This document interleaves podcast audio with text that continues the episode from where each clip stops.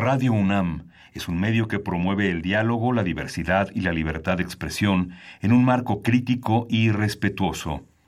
Los comentarios expresados a lo largo de su programación reflejan la opinión de quien los emite, mas no de la radiodifusora.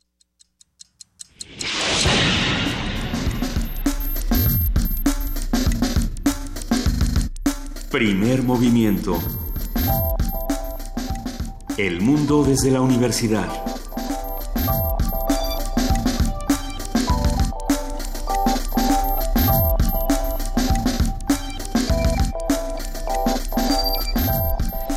Hola, muy buenos días. Ya son las 7 de la mañana con 5 minutos. Hoy es martes 29 de... de 28, 28. No, 29, 29, 29 de agosto. Sí. Aquí en Primer Movimiento. ¿Cómo estás, Miguel Ángel Quemain? ¿Cómo San están? Judas ayer, por eso el tráfico tan intenso en Reforma. Era eso. Era eso. Era, eso, Miguel Ángel. ¿Cómo estás, Juana Inés, jefa de información? Todo muy bien, muchas gracias. Eh, ¿Qué días? Después de que de que salimos cuartos en la encuesta, cuartos de abajo para arriba, por supuesto, en la encuesta eh, internacional de impunidad que hizo la, eh, la Universidad de las Américas en Puebla, creo que eh, creo que tenemos que tenemos que hablar, muchachos. Tenemos que hablar de Kevin una vez más. Una vez más, sí, pues sí, porque si sale aparejado con la baja en el ingreso, con la pobreza eh, que crece sí, pues. y la desigualdad que crece, pues por supuesto que evidentemente esos dos datos tienen que estar correlacionados de alguna manera. ¿no? ¿Dónde podemos consultar más información? ¿Dónde podemos checar todos estos datos para seguirlo discutiendo? Ahorita lo ponemos en redes. Compartámoslo en redes. ¿Saben qué podemos compartir también? Ayer en la noche se precisamente se comparte la metodología de la encuesta de Morena, esta que mm. le da mm. el resultado a Porque Claudia salió Monreal también a decir que... Que cómo, que, que por qué. Que, que el qué. Que el qué. Pues ahí está la encuesta también para que todos consulten la información, vean más o menos cómo están los procesos. Digo más o menos porque yo sinceramente no alcanzo todavía a, a, descifrarlos todos, pero la encuesta tiene preguntas muy interesantes y creo que sería interesante también hacérselas a otros candidatos y a otras diferentes posturas políticas. No. Pero tenemos, tenemos una mañana que, que, se antoja muchísimo, querido Miguel Ángel Quemain. Sí. Porque también está lo de la Suprema Corte de sin voto no hay dinero. ¿no? Kumamoto una vez más haciendo, sí, haciendo de las suyas para bien. Sí. sí, parece que no hay impunidad para los partidos en Jalisco, ¿no? Hace bien. Pedro y hay varios estados que lo están tomando también. Sí. Ojalá también tenga buen buen curso. ¿Qué pasaría en, en la Ciudad de México? Bueno, no, ya luego, luego vemos, luego lo seguimos discutiendo. Bueno, vamos a tener hoy eh, la presencia de Gastón García Marino, así que quien es un periodista, escritor, editor. Vamos a hablar de en los mitos Borges y el tango, un tema que eh, de una permanencia eh, importante entre nosotros en la lengua española y del tango y Borges como grandes representantes de Latinoamérica. Esta mañana en nuestra transformación positiva de conflictos hablaremos con Pablo Romo, miembro del Consejo Directivo de Serapaz y profesor de transformación positiva de conflictos. Esto como lo hacemos cada semana, pero hoy en particular el tema se antoja mucho. Eh, Pablo Romo nos va a hablar sobre instrumentos internacionales contra corrupción e impunidad para la paz. Y bueno, esto con el caso de la CECIG. Ahí, está, ahí nomás a la CECIG para que sigamos sí, platicando, ¿no? Sí. Vamos a tener una, una nota importante esta eh, FM para radioeducación, un, un avance Buena más noticia. para, para esta importante radiodifusora que ha mantenido una, una gran independencia en sus criterios periodísticos y en su y, ha logrado ser respetada en su libertad de expresión. Vamos a estar platicando con Hilda Saray Gómez y siempre uh -huh. emociona muchísimo cuando ella se acerca a esta cabina. Si no me equivoco, hace tres semanas estuvo también. Hace cuatro. Hace, hace como un mes cuando se estuvo sí, hablando de, de las radios Radio comunitarias Colombia. de Radio uh -huh. Colombia. Vamos a tener, ahora hablando de otras latitudes en nuestra nota internacional, Guatemala, los organismos internacionales, la rendición de cuentas. ¿Qué, qué, ¿Qué pasó en Guatemala? Si usted se quiere divertir esta mañana, y digo divertir, porque estas cosas también tenemos que verlas desde, desde otros puntos de vista y tenemos que analizarlas y, y, también, bueno, no disfrutar, pero, pero sí estudiarlas. Vamos a hablar con Manfredo Marroquín, politólogo, analista, presidente de Acción Ciudadana y de Transparencia Internacional. Vamos a hablar sobre este asunto de Guatemala. ¿Qué pasó? ¿Te toca poesía necesaria? Me toca poesía necesaria. ¿Estás listo? Casi listo. ¿Estás preparado para casi la acción? Listo, casi ya, listo. Venga, ¿con canción y todo? Con. Muy bien, Miguel Ángel. Vamos a conversar también con César Ramos, quien es editor de Aguilar, esta importante editorial que ha, que ha, que ha puesto en, el, en la escena de la lectura muchísimos temas, esta vez la violencia, relatar la violencia, esta edición de un libro de un periodista asesinado. Que Así es. Sí, es periodismo escrito con sangre, antología periodística de Javier Valdés Cárdenas. La selección la hizo César Ramos. Creo que vale la pena eh, un poco hablar de él como editor de estos textos y, por supuesto, el trabajo de Javier Valdés, porque, bueno, en lo que se recoge en esta antología es una es una mezcla entre la crónica, el periodismo, la la narrativa y sobre todo eh, pues lo que lo que él vio y lo que él pudo recoger de un de un México violento de un México que se que se rige por unos criterios que no pasan por ni por las leyes ni por la Constitución entonces, bueno, pues habrá que ver qué nos puede decir si cerramos de esto. Pues para todos los que quieran compartir con nosotros, hacer comunidad, recuerden que estamos en el teléfono 55 36 43 39. En Twitter estamos como arroba P Movimiento. En Facebook estamos como Diagonal Primer Movimiento UNAM. Y es interesante porque esta mañana tenemos una curaduría musical, pero la curaduría musical también, también es arranque, también es mesa. Entonces, ¿cómo, cómo le hacemos? ¿Nos vamos directo? Nos vamos directo, ¿les parece bien? Órale, nos vamos directo y saludamos con muchísimo gusto a Gastón García Marinozzi, periodista y escritor, que cada semana hablamos por teléfono, pero ahora estás por acá. Aquí estoy en cabina, buenos días. Bienvenido. Vine para conocer a, Romo, pero veo que él no está. Al ratito. Solo al teléfono, ¿verdad? nuestro ídolo. Hijo, nuestro ídolo de los martes. Tú eres también nuestro ídolo de los martes y disfrutamos mucho la curaduría cada mañana. ¿Vamos a hablar del tango? Vamos a hablar de, del tango pero específicamente vamos a hablar de un libro que se llama El Tango, que son las cuatro conferencias que dio en algún momento Jorge Luis Borges. Así que podemos decir un poco con y con cierta pretensión que la curaduría de hoy la hace Jorge Luis Borges, nada menos. No, bueno. Esta es una historia, es una historia muy, muy bonita.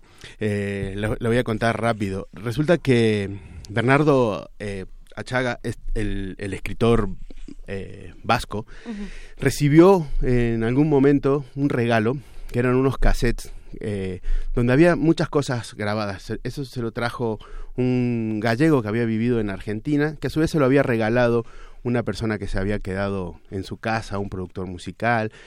Nadie sabía muy bien que tenía esos cassettes y, y, Bernardo Chaga tampoco sabía qué hacer con ellos, ni siquiera los había oído durante mucho tiempo. La cuestión que en algún momento se pone a oírlos y se queda sorprendido porque descubre lo que podía ser la voz de, de, Jorge Luis Borges. Y efectivamente, eso era. Eran las conferencias que dio Borges. Se pone a buscar en, en, muchos lados y no había ningún registro de esas conferencias. Nadie sabía que Borges hubiera dado unas conferencias con, sobre el tango. Él había escrito sobre el tango, él sabía de tango, tenía una opinión muy, muy particular, que, al ratito comentaremos sobre, sobre este género, pero nadie recordaba eso, hasta que eh, por fin se encuentra al, al gran biógrafo de, de, Borges y le comenta, se las manda, le manda una copia y dice, ¿puedes checar que esto realmente exista? Y bueno, el biógrafo encuentra por fin unos anuncios en, en el periódico La Nación en el año 1965 que decía, Borges contará sus experiencias personales en el Palermo feo, donde compadritos y orilleros protagonizaron historias y anécdotas que muestran el espíritu de una época de Buenos Aires. Eso decía el anuncio de ese 30 de septiembre de 1965 en el periódico La Nación de Buenos Aires. Entonces ahí empezaron a atar cabos y, y sí, era, era Borges que a lo largo de cuatro conferencias eh, dio estas charlas, estas muy amenas, tenemos un pedacito de, grabación, las ponemos cuando quieran, donde incluso Borges se anima eh, en un correcto desafinado, como él dice, a cantar un poquito de, de tango. ¿Qué te parece, Gastón, si escuchamos un primer fragmento y seguimos platicando? Me parece muy bien. Venga.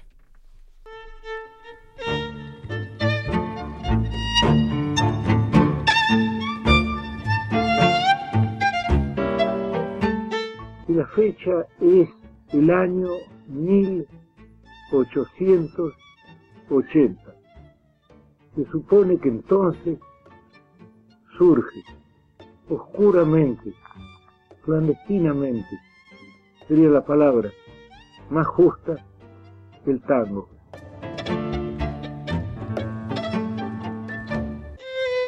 Ahora, en cuanto a la geografía del tango, ahí las respuestas han sido diversas, según el barrio del interlocutor o según su nacionalidad. Pero creo que ya que estamos en Buenos Aires, y ya que yo soy porteño, podemos optar por Buenos Aires.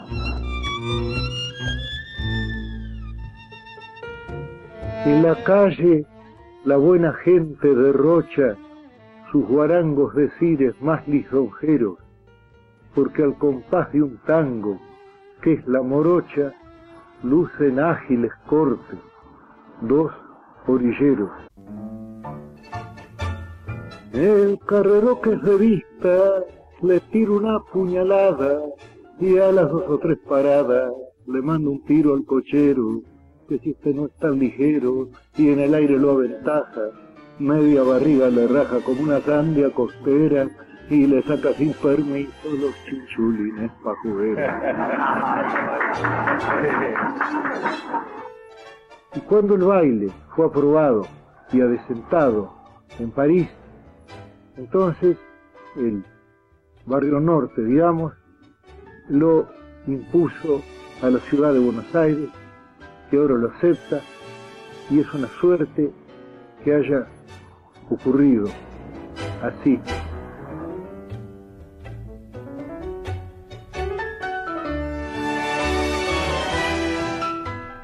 Estamos seguros de que muchos de que los que nos escuchan ya leen, ya han leído muchas veces a Borges. Pero no creo nunca que lo habían hayan- oído cantar. no creo que esto haya ocurrido antes. ¿Dónde, dónde encontramos estas conferencias? ¿O cómo fue que, que estos audios comenzaron a, a difundirse? ¿Qué es lo que dice cada una de ellas? Bueno, pri- primero la Fundación Borges la editó en audiolibros Ajá.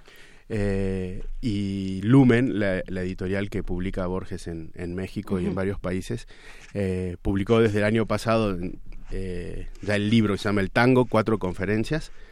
Y, creo que aquí en México acaban de, salir, ¿no? En España ya están desde el año pasado, pero la cuestión que aquí están, eh, y, y es un regocijo leerlas, porque además está este tono eh, de la oratoria de Borges en sus conferencias, llena de digresiones, hablando de, de todo un poco, es tan enciclopédico, tan divertido, eh, tan ocurrente, ¿no? Eh, así que yo recomiendo mucho la lectura de, de este libro para entrar en tono, ponerse unas, unas milongas de, de, de fondo, o, el tango sin, sin, sin, sin letra, que era el que más le gustaba a Borges. Es interesante eh, entender cuál era la visión que tenía Borges de tango, del tango o qué le gustaba de eso, ¿no? Él lamenta muchísimo, Borges, que haya existido un personaje como Carlos Gardel.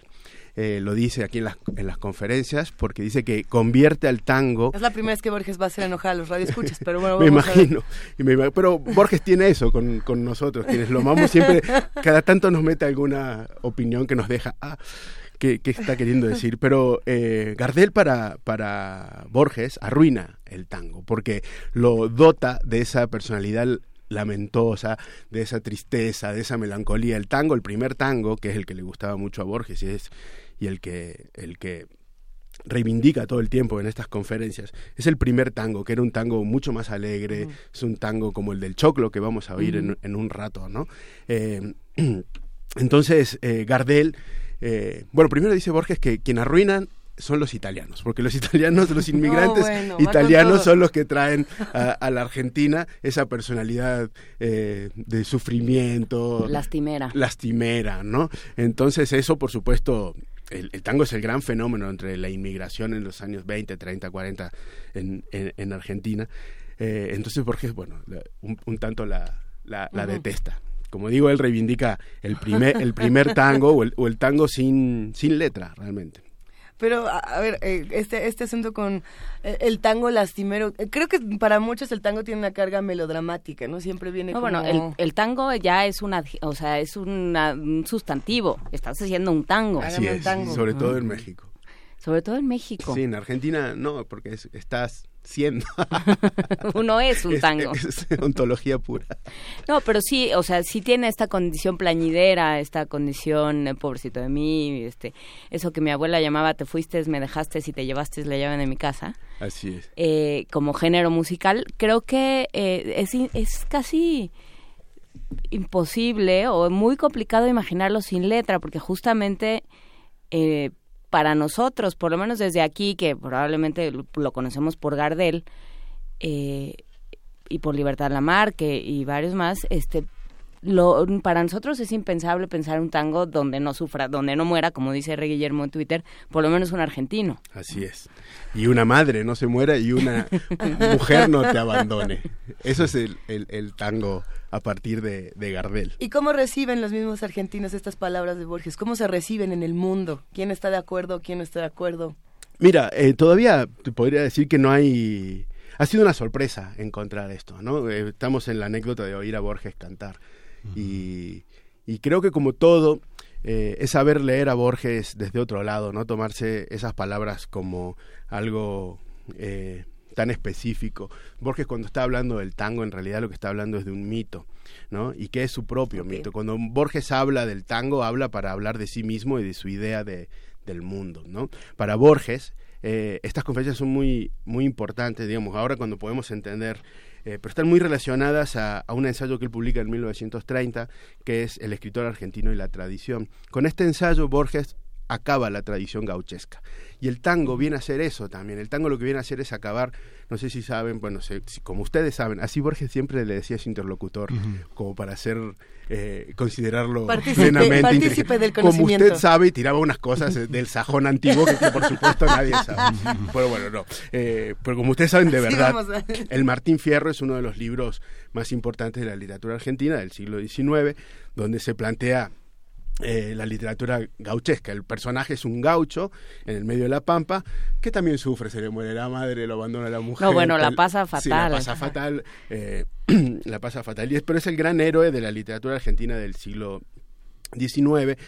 Y esto eh, realmente está en toda las, lo que se escribió en Argentina durante esa época. ¿no?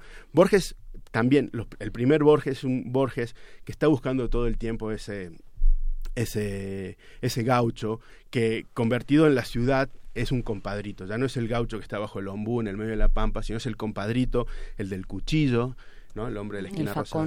Sí, el facón. El, facón es el del gaucho y, ya el compadrito lo que tiene es el cuchillo. Entonces empiezas a, a, a, buscar Borges en ese, en ese Buenos Aires, en ese arrabal de, de Buenos Aires, eh, ese tipo de personajes y esa literatura. ¿no? Entonces para él el tango es un poco el que viene a, poner fin a esa idea del, del gaucho y que es entonces el tango, es el origen de su propio mito. ¿no? Borges lo que hace a partir de, este tango en particular y cuando tiene este tipo de reflexiones, es decir, hasta aquí está Martín Fierro, de hecho Borges escribe un cuento que se llama El fin, donde mata a Martín Fierro. Por fin, esto es en, la década del 30, lo publica en la revista Sur, y allí eh, mata al gran personaje de la literatura argentina que había sido hasta ese momento, que es el Martín Fierro. ¿no? Entonces él, eh, con, este, con, este, con esta idea del tango, con esta imaginería que son los arrabales de Buenos Aires, que es el compadrito.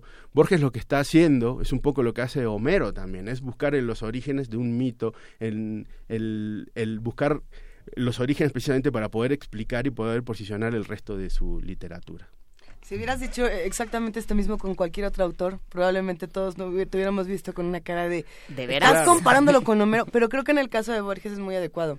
Y creo que sí hay un estudio de regresar a, los primeros mitos. A sí, lo comparo en... Claro. Yo me atrevería a compararlo en muchos sentidos, pero eh, eh, aquí... Eh, la idea que, quiero rescatar, esta idea de los orígenes. ¿no? Y Borges necesita fundar su mundo, fundar su, su mundo que como sabemos es eterno, su mundo como sabemos es universal, en esos arrabales porteños. ¿no? Él escribe en Fervor de Buenos Aires que Buenos Aires es eterna, porque esa gente no tiene, digamos, esa idea de ese compadrito no tiene tiempo, porque lo que dice Borges en un momento, lo que le da esa eternidad a esos personajes y por lo tanto ese universo es la valentía. Son hombres valientes, que con un cuchillo todavía son capaces de, de defenderse. Y es la piel de la historicidad que finalmente siempre se añade a la historia, a las historias actuales, a las historias pasadas. Esa, esa es su actualidad. Así ¿no? Justamente.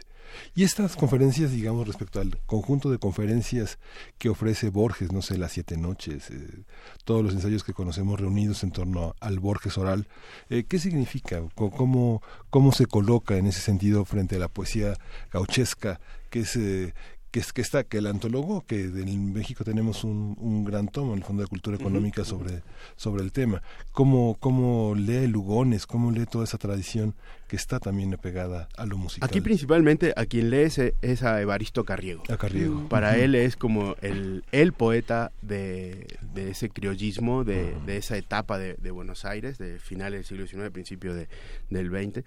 Yo siento... Eh, que también hay una relación ahí con su papá. Evaristo era muy amigo de su papá y, quien le leía a Evaristo Carriego todo el tiempo cuando ellos estaban en Suiza en la, en la primera infancia de, de, Borges era el padre, ¿no? Que se, eh, en esa época las familias argentinas eh, de alta alcurnia, como, como la de Borges no lo era, pero casi lo era, tanto que podía ir a pasar temporadas a Europa, llevaban sus bibliotecas y llevaban sus vacas para tomar leche fresca en el barco. Bueno, es una cosa bastante interesante que, otro día comentamos, pero imagínense lo que era, lo que era eso. Y de los pocos libros que, que atesoraba Borges siempre eran los de Evaristo Carriego que su padre le, le leía constantemente. ¿no? Entonces, eh, en, en, esta idea del, que traje hace, hace un momento, creo que Borges también ve ahí una relación con, con su papá a la hora de, leer a ese poeta y de, y de poder interpretarlo, ¿no? A ese que lo debe elegir para, para formarse, pero luego lo debe dejar atrás, ¿no? Como hace, hace Borges. Es muy interesante toda la lectura que hace de, de, Carriego. Es casi lo, el principal referente que tiene Borges en esta en estas conferencias. Él ya había escrito un libro, uno de sus primeros libros, un ensayo sobre sobre Carriego y, el, y la poesía y el tango. Y a partir de la poesía de Carriego, él lo que va haciendo es un poco contando la historia del tango. A partir de esos versos, él va entendiendo eh, el lugar de, del gaucho, el lugar de, del cuchillero, el lugar incluso de los instrumentos musicales. A partir de ahí Borges dice y, saca una conclusión que el tango no, no fue eh, un, eh, eh, un, género que haya nacido entre los más pobres, al contrario, porque los primeros instrumentos no eran ni el bandoneón ni la guitarra. El bandoneón casi no existía, eso lo trajeron los inmigrantes, pero la guitarra era el instrumento del gaucho y era el instrumento más fácil de, adquirir. No, los primeros tangos se tocaban con violín, ¿no? Eh, y el violín ya era un instrumento que implicaba un poder económico diferente, ¿no? Aunque sí el tango empieza en los bajos fondos, ¿no? es lo que eh, muchos pensábamos. Que sí, sí, sí.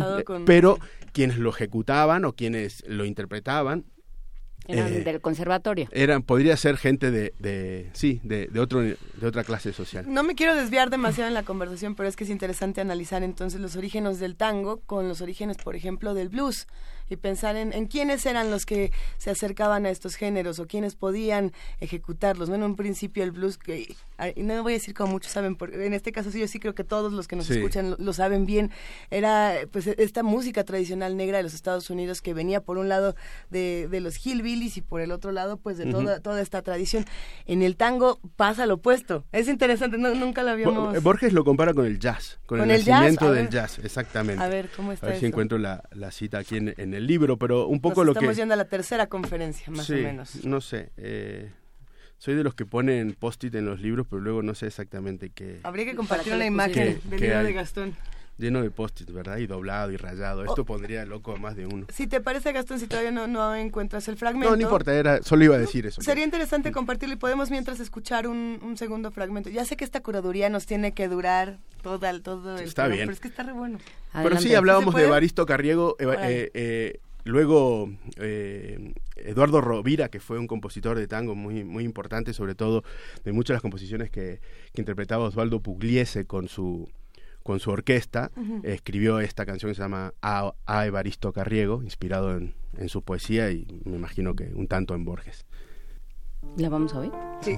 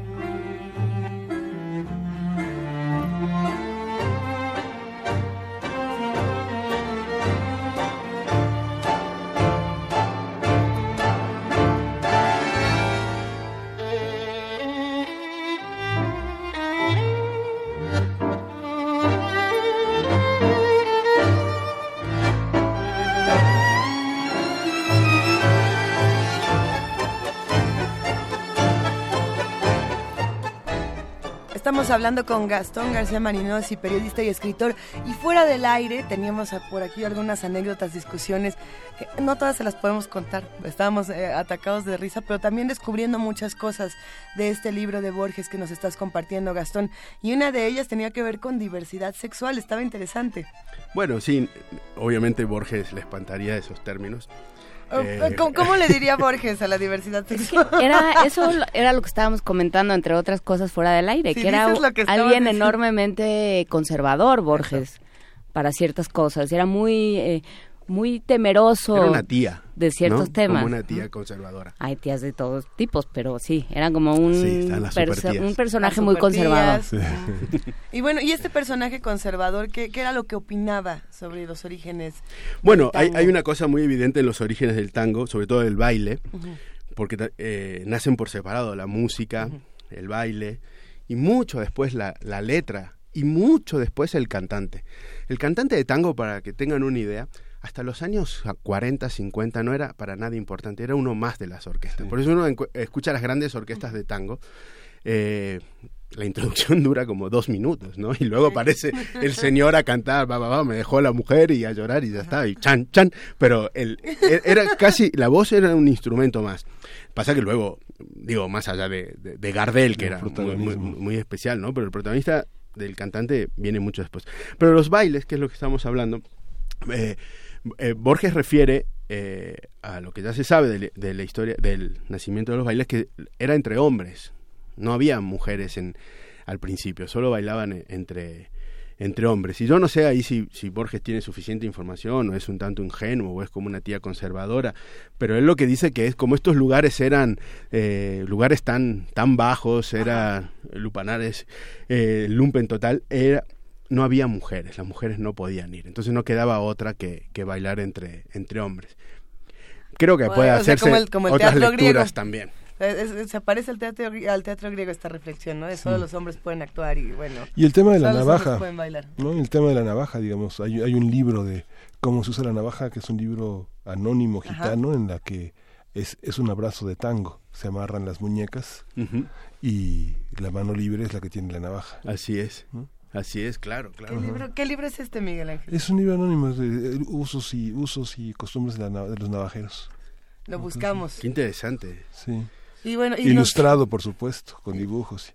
Ese, ese, hay que compartirlo, hay que buscarlo en redes, seguramente lo encontramos. Va, a pasar como con el de las válvulas, Miguel Ángel, no seas irresponsable. no, por supuesto, esto es lo que le fascina a a Borges, la, navaja, el cuchillo como una extensión de, la hombría, ¿no? El, eh, un hombre sin cuchillo no, no, es, no es nada. Pero en un principio, ¿este baile era se veía igual? ¿Tenía los mismos Sí.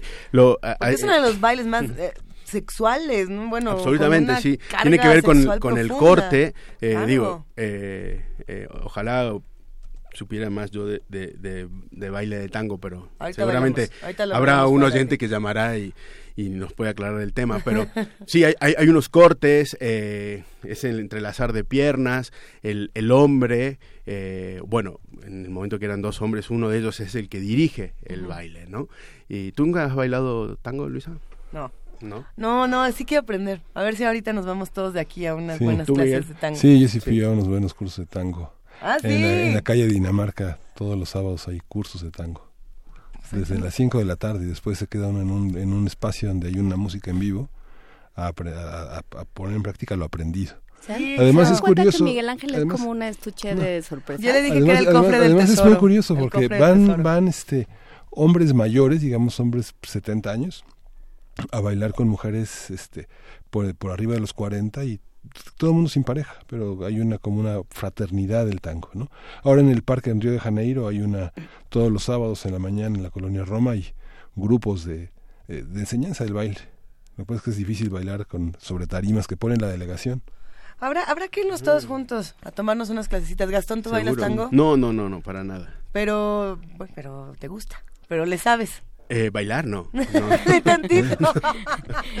he intentado y ya quedó alguna que otra muchacha renga porque le he pesado los pies. Es un poco patético.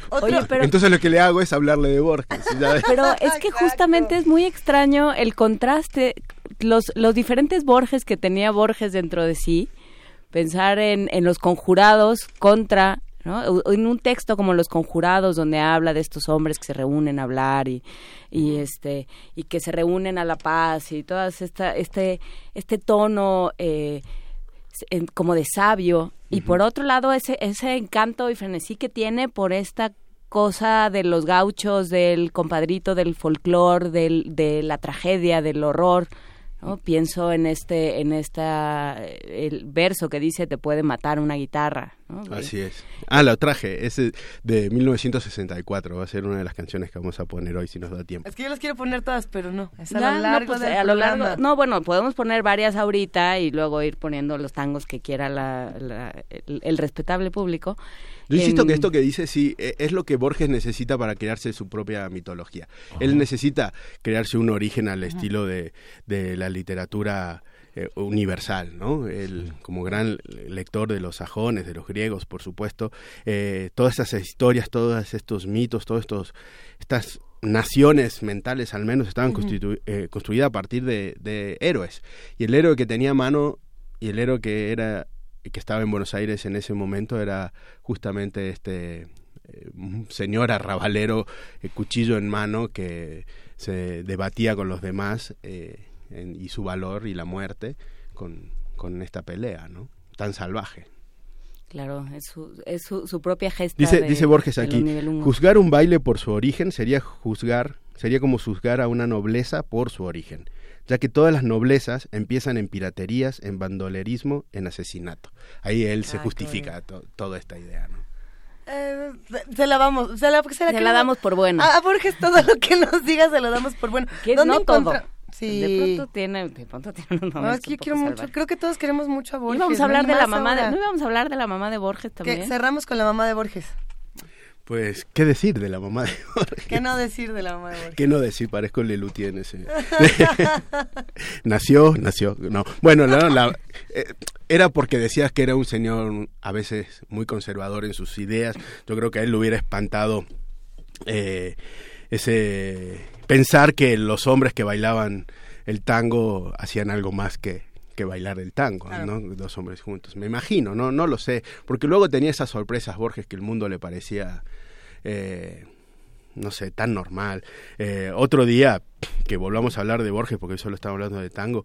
Eh, una de sus canciones favoritas era una canción de Pink Floyd y durante muchos años Borges pedía que en todas sus fiestas pusieran Pink Floyd porque era no, no me acuerdo cuál exactamente, pero sí. a ver, googlea. Pero eh, Borges tenía esa curiosidad, ¿no? Eh, hay un hay una anécdota muy muy interesante que se encuentra Mick Jagger en un hotel a Borges y Mick Jagger le dice, soy, se arrodilla, Mick Jagger, Mick Jagger en los 60, ¿eh? imagínense. Cuando era Mick Jagger. Y cuando Borges empezaba a ser este, este rockstar, porque le fascinó ser, ser eso, Borges, y lo fue casi un rockstar profesional desde finales de los 60 hasta, su muerte. Y hay que hacer el paréntesis y decir que Mick Jagger era un muy buen lector. Bueno, ah, probablemente lo sigue, siendo, y que Richard, ¿no? Bueno, eso es para otro tema, pero sí, todos los Rolling son, grandes, lectores, grandes lectores. Sobre todo Mick Jagger y Keith Richards, pero ya, ya mm. perdón. No, bueno, entonces Mick Jagger se, se arrodilla ante él, le dice usted es mi ídolo, le recita sus versos, le comenta ya todo lo que había leído, Borges se queda, ¿y usted quién es? ¿no? Entonces cuando se va, ¿y quién es este hombre? Pues es un cantante, Mick Jagger, Rolling Stone. Está. Entonces, a su siguiente viaje a, a, Londres, eh, él había hecho los deberes de, de, escucharse a los Rolling Stones y tiene algunos comentarios, se vuelve a encontrar a Mick Jagger y tiene unos comentarios como eh, bastante buenos hacia algunas de sus canciones. ¿no? No me lo imagino a, Borges eh, oyendo a los Rolling Stones, pero sí lo hizo, igual que a Pink Floyd. Pink Floyd el siguiente libro que tendríamos que recomendar aquí sería eh, Los Rolling Stones según Borges, donde Borges haga su curaduría musical sobre los Rolling Stones. Sí, el rock en general, ¿no? Para meter Pink Floyd y... Claro. ¿Y, Borges hubiera presentido a Piazzolla? Hubiera cuál es la relación entre sí sí eh, eh, de hecho vamos a escuchar ahora unas canciones que, que Piazzolla hizo sobre poemas de, Borges. Hay un gran gran disco se llama el tango que son eh, poesías de Borges musicalizadas por Piazzolla y cantadas por Edmundo Rivero un gran cantante de, de, tangos. Yo creo que, que Borges sí si hay alguien que podía dialogar un mismo idioma en, en esa Argentina que, que, necesitaba romper con sus propios mitos, con su origen, y esa idea de, que es muy particular de Argentina, esa idea de universalidad, son ellos dos, Borges y, y, Piazzolla. Yo no encuentro otros dos artistas que puedan hablar un lenguaje tan natural, ¿no? Los dos vinieron a romper una tradición y los dos le hicieron universal, realmente. A ver, aquí después de un momento de, de pequeña y breve investigación, ya después lo buscaremos con más profundidad, Borges era fanático del disco The Wall completo. Mm. Entonces yo creo que por ahí estaría bueno después, a lo mejor si nos acabamos la curaduría, meter algo de The Wall, que además nunca está de más. E imaginarse okay. a Borges con su cabecita. Hijo, no, ¿qué, ¿qué vamos a hacer con estos que, con estos bellísimos libros, querido Gastón? Leerlos. Los leerlos leemos. porque vale mucho la, la Pero pena. primero regalarlos. Regalarlos O- Oiga, sí, porque leerlos. la gente de Lumen nos enviaron dos para regalar entre nuestros respetables. ¿Qué les parece si a lo largo de la curaduría musical de Gastón García Marino, si vamos a ir regalando este par de libros, los invitamos a que se queden con nosotros. Por el momento se nos va un poco el tiempo, querido Gastón, pero ha sido un verdadero placer. ¿Quieres cerrar con un último fragmento? ¿Qué, qué podemos escuchar para cerrar esta sección? Miren, eh, El tercero. le- les cuento rapidito las siguientes canciones que vamos a, Sí, sí, por a, favor. a oír. Vamos a, a oír la, la Morocha. Son, esto es un tango de, de principio de siglo, de 1905. Aquí lo canta Sandra Luna, que habla un poco de esta, el papel de la mujer en ese tango de, de, de los primeros tiempos, ¿no? Eh, bueno, muy, muy desactualizado, por supuesto, pero interesante entender por qué, por qué fue así. Luego Milonga de Jacinto Chiclana, justamente lo que estábamos hablando con Miguel Ángel, que es una de las canciones, uno de los poemas que musicalizó Piazzolla, y aquí lo canta Edmundo Rivero, y Jacinto Chiclana es el gran eh, cuchillero, ¿no? De, de- el, el compadrito. Y 1964, esa poesía que dice, ya no seré feliz, ya no es mágico el mundo, un lamento Ya no es mágico el mundo, te han dejado. te han dejado. Que es el mejor en decasílabo. Así es.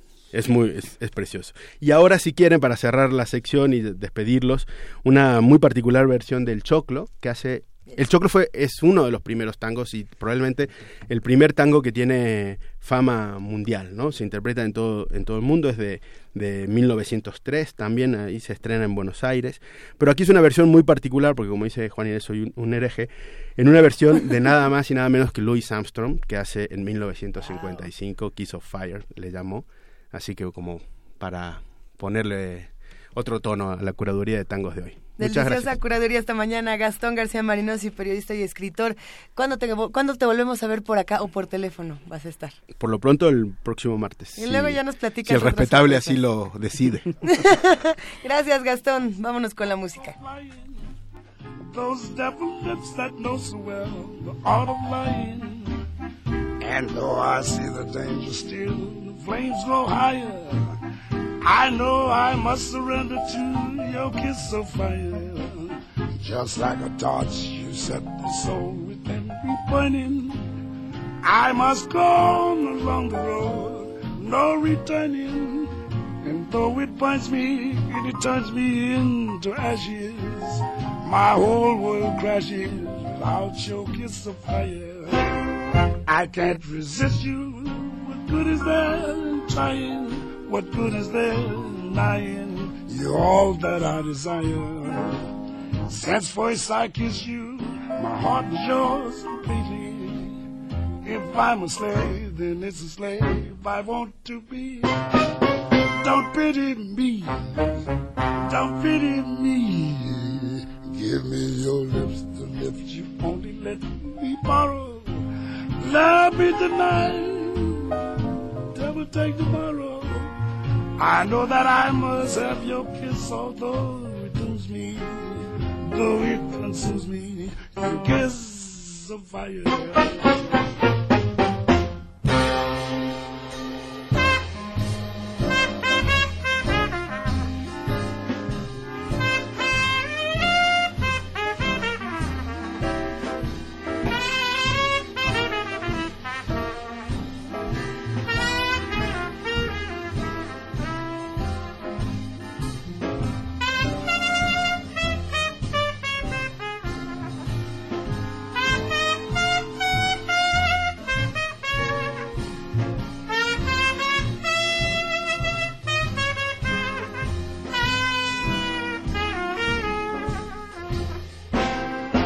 Can't resist you. What good is there in trying? What good is there denying? You're all that I desire. Since first I kissed you, my heart yours completely. If I'm afraid, then it's a slave I want to be. Don't pity me, don't pity me. Give me your lips to lips you only let me borrow. Love me tonight, let the devil take tomorrow. I know that I must have your kiss, although it does me, though it consumes me. The kiss of fire.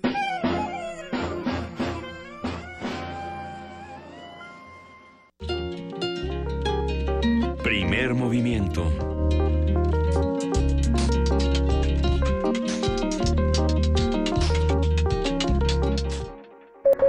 Transformación de conflictos. 7.47 de la mañana, Luisa Iglesias le dio un ataque de tos, nada más de pensar en bailar tango, pero ya está con nosotros en la línea Pablo Romo, él es miembro del Consejo Directivo de Serapaz y profesor de Transformación Positiva de Conflictos. Y eh, Pablo Romo, ¿cómo estás? Buen, buen día, buen martes, y nos vas a hablar de instrumentos internacionales, la corrupción, la impunidad y cómo se relaciona con la paz. Eh, ¿Qué tal? Muy buenos días, eh, eh, Juan Inés. Buenos días, este, Miguel Ángel. Este, Luisa, ¿qué tal? Buenos días. Buenos días, buenos días. Eh, mira, me gustaría, yo creo, este, eh, que es pertinente el día de hoy hablar de, de algo que todos anhelamos y que consideramos que van de la mano. De hecho, las expresiones de que la justicia y la paz se besan son una expresión milenaria. Eh, significan en el fondo que eh, la paz y la eh, transformación positiva de los conflictos atraviesa necesariamente un proceso de justicia. Para poder eh, nosotros lograr este, la paz es necesario que haya un sedimento fundamental, un sólidos cimientos de justicia e instituciones, instancias en donde se procesen estos eh, para dirimir eh, asuntos derivados justamente de la justicia. Así, eh, la búsqueda de tribunales desde siempre ha sido imparciales, ciegos, eh, que nos ayuden a confiar en un tercero en discordia, que eh, no sean las partes de este, de este niño del sub y baja, eh, sino alguien por fuera institucional, eh, probo, incorruptible, eh, es siempre un anhelo a lo largo de, toda la humanidad, siempre se busca a través de los ancianos, a través de los de los que tienen eh, más conocimiento, a través de un- grupos especializados de jueces, y muchas veces a lo largo de la historia de la humanidad se ha confundido este poder de dar justicia con el poder de gobernar y cuando se confunde pues este genera una distorsión de la justicia y la justicia se ve eh, opacada por los intereses del propio poder. Cuando se separan y cuando eh, la búsqueda de la justicia eh, y la investigación eh, tienen una función independiente entonces se genera este más confianza. Tal es el caso de la CICIG, que hoy está en tela de juicio en el en el- nuestro vecino país de Guatemala. Guatemala que ha sido en los últimos años un ejemplo este a, a seguir en, en términos de procuración de justicia, hoy se encuentra en una gran crisis porque eh, el presidente de este país, una persona que viene de la comedia guatemalteca, hoy presidente, se dedica a atacar a la a CICIG, que es esta instancia de em, que creada por Naciones Unidas y consecuencia de los tratados de paz de eh, 1994.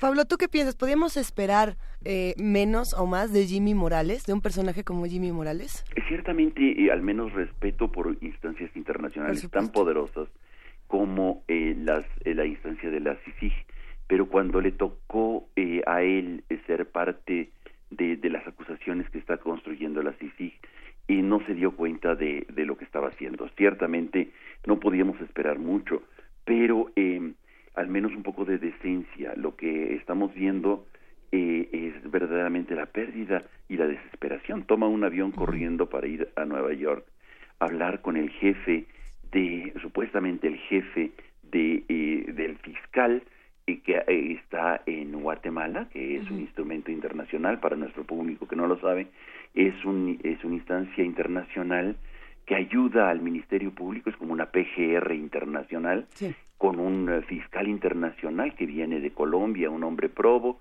y respaldado por no solamente por Naciones Unidas en directo, sino con el apoyo financiero de varios países. De hecho, hay 12 países que están apoyándolo. Entonces, y cuando eh, empiezan las investigaciones a avanzar y empieza a sentir agua en los aparejos, el presidente de Guatemala, eh, porque no es el primer presidente que ha sido señalado por la CICIG de corrupción y ha sido procesado como Otto y como el presidente pasado, Otto Maduro. Eh, este, eh, ahora tenemos que este nuevo presidente que no tiene más de dos años en el en el poder, este se le descubre en la en las campañas electorales dinero proveniente de este de orígenes oscuros para no decir más simplemente y entonces eh, cuando sale corriendo a, a, Nueva York para hablar este con el secretario general de la ONU,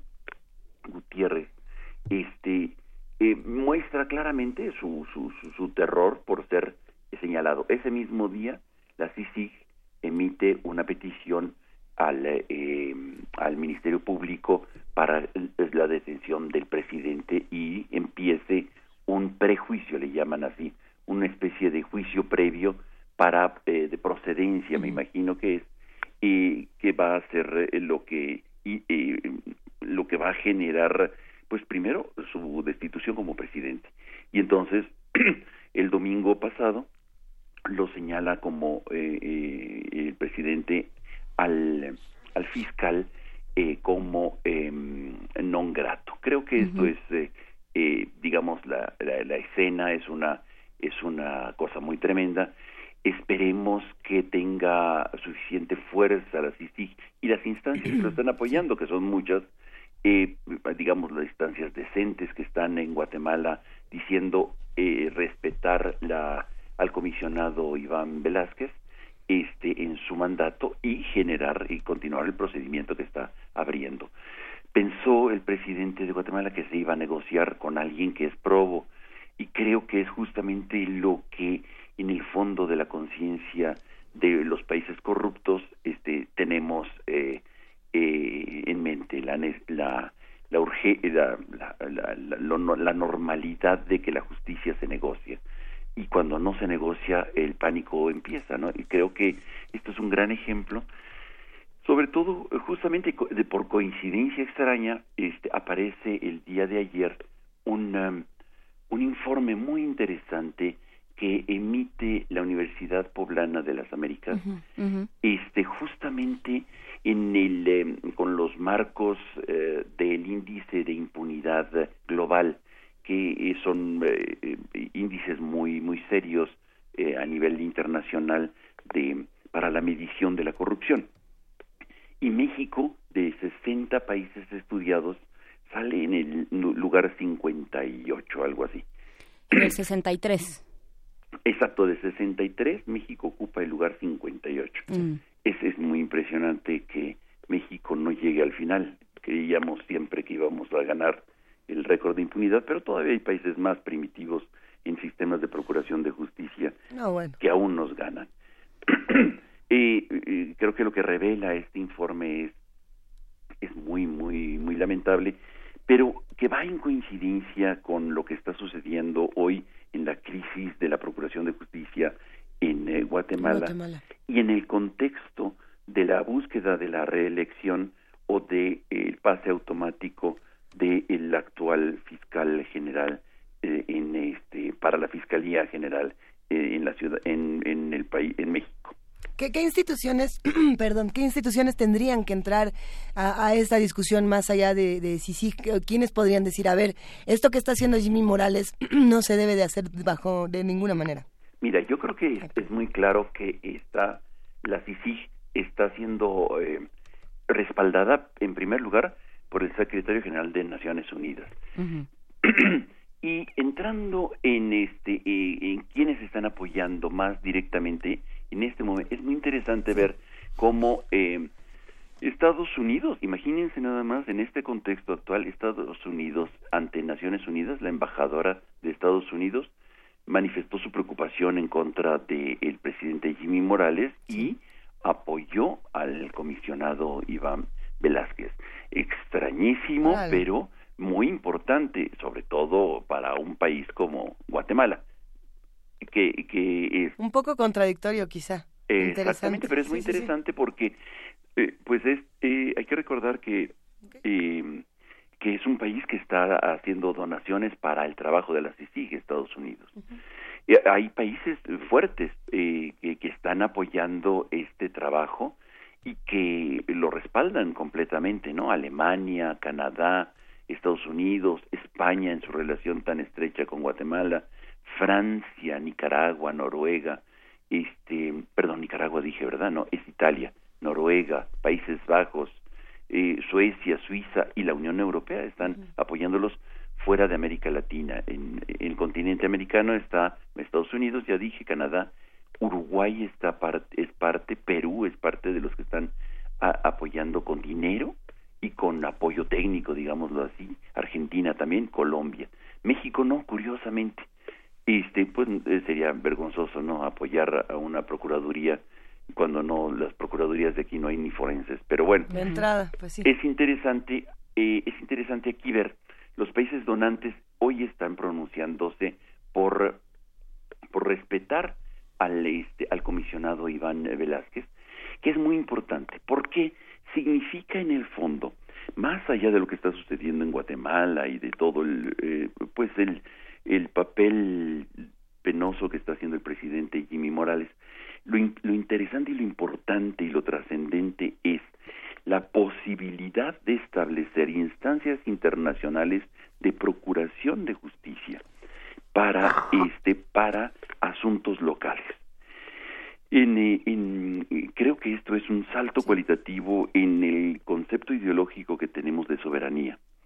Si lo, este, eh, cuando hay procuradores de justicia de otros países, este, con, como instancias internacionales que estén ayudando a ministerios públicos a las investigaciones, creo que esto es expresión de un, momento de globalización muy interesante y una expresión que nos va a conducir necesariamente a, una credibilidad mayor en sistemas muy agotados en América Latina, el de Colombia, eh, eh, se ha robustecido notablemente. Sí, dime. Pablo, ¿te, te, gustaría hacer algunas reflexiones finales después del corte para que relacionemos justo este tema de Guatemala con América Latina? Claro que sí, nos esperamos entonces. Mil gracias, volvemos después de esta pausa.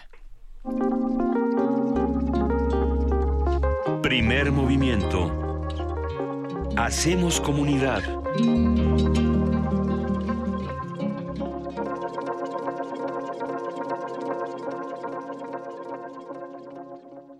El presidente Enrique Peña Nieto conversó con biólogos, científicos y miembros de distintas comunidades sobre los programas de protección de áreas terrestres y marinas. Estamos en Cabo Pulvo, el arrecife de coral del Golfo de California, es una verdadera belleza natural. Cuéntame, Carlos, ¿qué estás haciendo para apoyar la preservación de este lugar? Hemos mejorado la calidad de este ecosistema y estamos usando la mejor ciencia posible para su conservación. ¿Qué haces, Alicia? Soy bióloga y tengo la oportunidad de participar en un programa para que la comunidad entienda la importancia del arrecife. La conservación es una tarea de equipo que requiere mucho apoyo.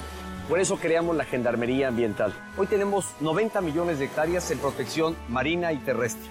Tenemos la fortuna de ser uno de los países con mayor diversidad de plantas y animales. Protegerlos es nuestra responsabilidad. Y lo estamos haciendo todos juntos, involucrando a las comunidades, a los expertos y educando a las nuevas generaciones en la conservación. Porque lo bueno cuenta y queremos que siga contando. Quinto informe, Gobierno de la República. Tres años después, ¿cómo nos mantendremos frescos? Próximamente, en Resistencia Modulada. Correr para vivir, sudar para sentir, competir para disfrutar patear un balón o un torso, montar una bicicleta o un caballo, levantar una mancuerna o a otro ser humano. El cuerpo está para usarse y escucharse. Aguante. Un programa para escuchar desde cualquier cancha. Espéralo en Resistencia Modulada, tercer aniversario. Radio UNAM. Experiencia sonora. Cansados como tú de la situación que vivimos, decidimos ser parte de la solución y dejar de quejarnos. Nos llevó 15 años fundar una organización política independiente basada en principios y en valores. En Encuentro Social estamos conscientes de nuestro gran potencial como nación. Creemos que otro México es posible, uno que acabe con la corrupción y la impunidad, uno que emerja de la unidad de todas y todos, un México de paz y prosperidad. Continúa abierta la magna exposición Constitución Mexicana 1917-2017, Imágenes y Voces, compuesta por 742 piezas entre documentos, pinturas, esculturas, películas y música. La muestra revisa el proceso de creación y la vigencia de la Carta Magna desde la perspectiva cultural en 2.400 metros cuadrados de exhibición. Constitución Mexicana 1917-2017, Imágenes y Voces, se encuentra en la Galería de Palacio Nacional, Zócalo, Centro Histórico de la Ciudad de México.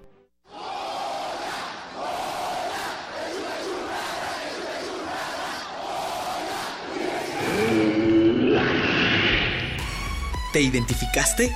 Identifícate con Fundación UNAM y ayuda a becar a miles de alumnos universitarios. Súmate 5340-0904 o en www.funam.mx. Contigo hacemos posible lo imposible. Ballets de todos los tiempos. Música medieval, barroca, moderna. Los sonidos que hacen mover al cuerpo en un solo programa. Diáspora de la danza. Lunes a viernes a las 6.40 de la mañana y su retransmisión a las 3 de la tarde. Por el 96.1 de FM. Radio UNAM. Búscanos en redes sociales, en Facebook como Primer Movimiento UNAM y en Twitter como P Movimiento o escríbenos un correo a primermovimientounam@gmail.com. Hagamos comunidad. 8 de la mañana con cuatro minutos y siguen la línea, se lo agradecemos muchísimo. Pablo Romo, para hablar de esta transformación de conflictos y de estos organismos internacionales. Y nos preguntan algo muy interesante en redes. Flechador del Sol dice estas pruebas instituciones, ¿por qué no actúan contra políticos mexicanos? Eh, y creo que tiene que ver con, eh, con un trabajo de la sociedad civil, ¿no, Pablo? Bueno, y no solamente un trabajo de la sociedad civil, tiene que ser aceptado por eh, las instancias de gobierno del, del gobierno mexicano que tengan eh, un carácter jurisdiccional, que tengan capacidad para eh, poder intervenir aquí, como la CICIG, que es un caso muy específico de Guatemala, no en todas partes ha sucedido esto.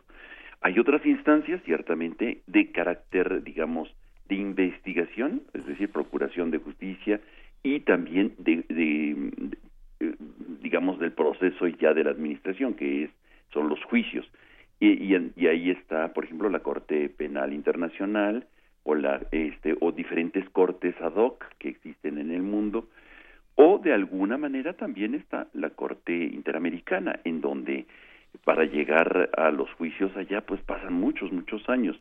Es un sistema bastante lento y cada vez, digamos, cada vez tiene más posibilidades de procesar más casos no todos los casos este eh, se procesan rápidamente, tienen un promedio hasta de 10 años para llegar hasta la Corte Interamericana, pero sí llegan. Eh, y bueno, quisiéramos que fueran como lo, eh, la Corte en Estrasburgo, uh -huh. el sistema europeo, internacional, supranacional, que esto es importante y esto hay que subrayarlo, este, que, que han aceptado este, los países pertenecientes a los tratados que establecen la, jurisdicción de esta corte de Estrasburgo eh, ayuda y este y procesan muchísimos muchísimos casos. Este de o sea yo creo que serán eh, 10 o 15 veces más que la corte de interamericana. Creo que en los últimos años la corte interamericana está eh, agilizando sus procesos. Y México tiene desde hace 17 años este está vinculado y tiene digamos eh, las sentencias de la corte tienen carácter vinculante tienen que aplicarse en México Eh, hay que hacerlo. Ah, eh, Ciertamente, la, este, la sociedad civil, nosotros tenemos que denunciarlo. Si no, claro que es un proceso largo porque primero tienen que pasar por los sistemas nacionales. Y si los sistemas nacionales, como en el caso de, de, eh, de Ayotzinapa, que va a ser un caso definitivamente internacional, eh, eh, no se han procesado adecuadamente, pasan, este, de acuerdo a lo que diga la Corte, la, la Comisión Interamericana, a la Corte y la Corte los va a procesar. Son instancias internacionales y es importante. Hacia allá vamos y hacia allá hay que empujar. Hay que preguntarnos en México la posibilidad de que una CICIG mexicana pueda implementarse en un contexto tan complejo como este. Yo pienso que no solamente en México, en muchos países, y en- deberíamos de, de, de- de desearlo como parte de la globalización de los derechos humanos, la globalización de, la justicia y la necesidad de que tenga un poder, no una nación, no que nos juzguen este, los gobernadores en Estados Unidos, sino que sea una una instancia internacional que vaya procesando esto con credibilidad y con eh, eh, participación eh, de todos los países que son parte de estos procesos, digámoslo así. Como en el caso de la Corte Interamericana, en donde los jueces provienen de diferentes países de América Latina, se van rotando, etcétera, no no juzgan este casos de su propio eh, de su propio país o de la propia región se excusan cuando les toca para evitar eh, conflictos de intereses o sus, suspicacias innecesarias. Hay que decir que eh, hace algunos años, cuando Honduras empezaba uno de estos procesos también, justamente con algún organismo internacional, eh, le preguntamos al, al jesuita Ismael Melo, encargado de la radio, una de las radios públicas de Honduras, cómo, cómo se, dónde se formaba uno para, ¿Y cómo era? cómo era el proceso y en dónde había, en qué ventanilla había que formarse. Nos dijo que ya, eh, ya era muy complicado establecer una CECIG porque justamente con Guatemala se dieron cuenta del alcance que podía tener un tribunal de este tipo, una, un organismo de este tipo. Y entonces, bueno, pues ha eh, sido más, más complicado. No, no, no, no. Yo creo que es muy importante lo que ha hecho la CICIC. Obviamente que este que, hay muchas resistencias. Imagínate un pequeño país como Guatemala con tanta resistencia, el presidente dando brincos para evitar que haya una un- una procuración de justicia independiente. Imagínate lo que puede suceder en un país, digamos, diez veces más grande que Guatemala en el sentido de población este pues este eh, eh, sí va a ser más complicado. Las resistencias son mayores. Pero ciertamente la gravedad de la impunidad en México es muchísimo más grande. Es, y, y- y- y los resultados de la CICIG en Guatemala son impresionantes. Ha llevado a la corte a muchos muchos casos muy complicados.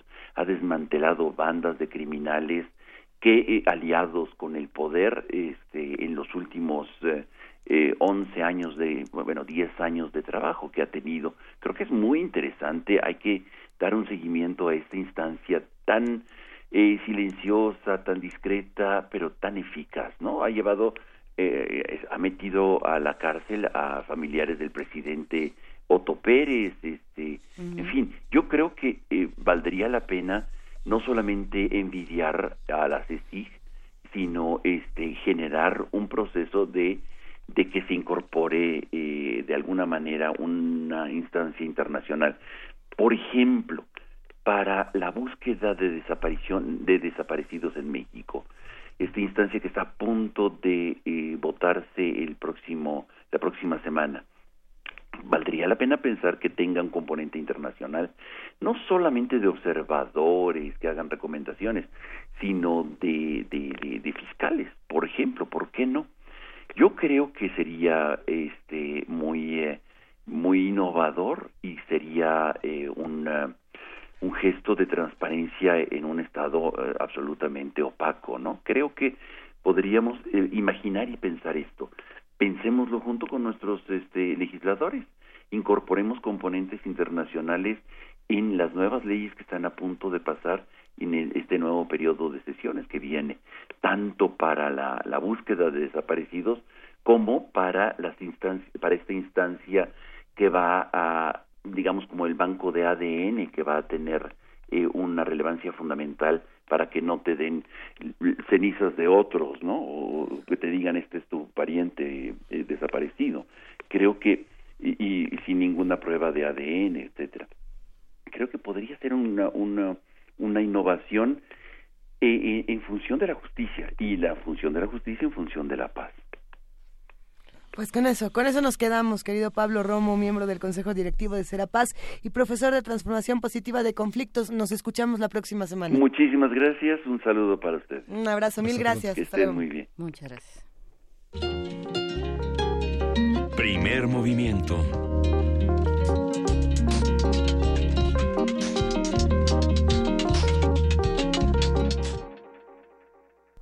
Son las 8 de la mañana con 12 minutos. Tenemos muchos comentarios en redes sociales. Estamos en arroba P Movimiento, en diagonal Primer Movimiento UNAM y en el teléfono 55 36 43 39. están disfrutando mucho los que hacen comunidad con nosotros. La curaduría de Gastón García Marinosi que nos dejó estos tangos y estas lecturas de Borges. Tenemos dos libros que nos dio Lumen. Muchísimas gracias a Lumen, gracias a Gastón. Todavía no los vamos a regalar porque ¿Todavía no? los tenemos en este instante, pero en cuanto los tengamos los vamos a regalar. Pero pendientes. Pero ¿va, a ser a lo largo del programa o va a ser a lo largo de esta semana. Vamos a ver. Ya lo vamos a ir decidiendo. el día ni la hora, Luis Iglesias. Pero ¿por qué no vamos escuchando un poquito más de esta curaduría para que se nos vaya antojando cada vez más acercarnos a este libro? Hoy por aquí alguien escribió y ahorita voy a voy a llegar a quién fue porque justo cuando estaba viendo el Twitter me aplicó este movimiento de la línea de tiempo que no que Mick Jagger no conoció a Eduardo Luna, Eduardo Lima lo dijo. Lo dijo Eduardo Lima. ¿Por qué nos estás haciendo esto al corazoncito? Eduardo Lima. Eh, esta, este será una de estas leyendas urbanas de. Sí, nos vamos a quedar con la imagen de. ¿Por, qué no, ¿Por qué no buscamos más información sobre todos estos mitos, escritores y rock, y no solamente escritores internacionales? tratemos de regresar a los escritores mexicanos y al rock mexicano. ¿Por qué no le llamamos a Mick Jagger? ¿Tú tienes el teléfono? Sí, yo, hablé con él hace rato, pero me dijo que. no me dijo nada, no me comentó de Borges. No, no, le dije que íbamos a hablar de Borges y dijo, ah, sí, sí, bueno lo, he leído algunas veces. ¿Por qué no seguimos con esta cunaduría si les parece bien? ¿Cuál escuchamos ahora? Vámonos con la cuarta, porque ya escuchamos las tres primeras y tenemos todavía más que disfrutar. Vamos a escuchar La Morocha, es interpretada por Sandra Luna. Es un, es un tango muy célebre compuesto en 1905 por el músico argentino Ángel Villoldo y el músico uruguayo Enrique Saborido y se grabó en 1906 por los Gobi. Se trata de uno de los primeros tangos en ser grabado y la primera partitura en ser exportada a Europa. Vamos a oírlo.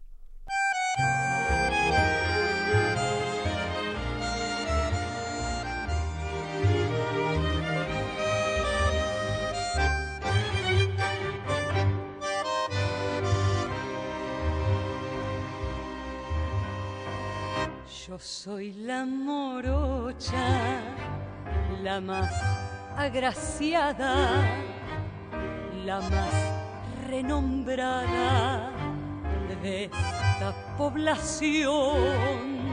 Soy la que al paisano, muy de madrugada, muy de madrugada, brinda un cimarrón. Soy la morocha argentina la que no siente pesares y alegre pasa la vida con sus cantares. Soy la gentil compañera del noble gaucho porteño, la que conserva el cariño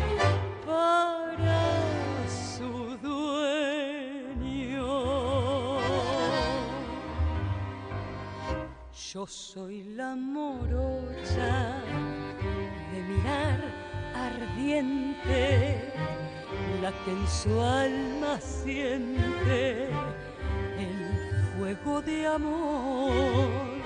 Soy la que al criollito más noble y valiente, más noble y valiente, ama con ardor. Soy la morocha argentina la que no siente pesares y alegre pasa la vida con sus cantares. Soy la gentil compañera del noble gaucho porteño, la que conserva el cariño para su dueño.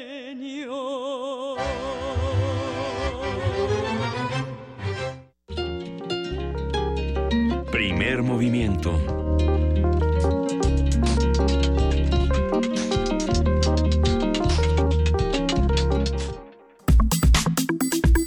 Nota Nacional.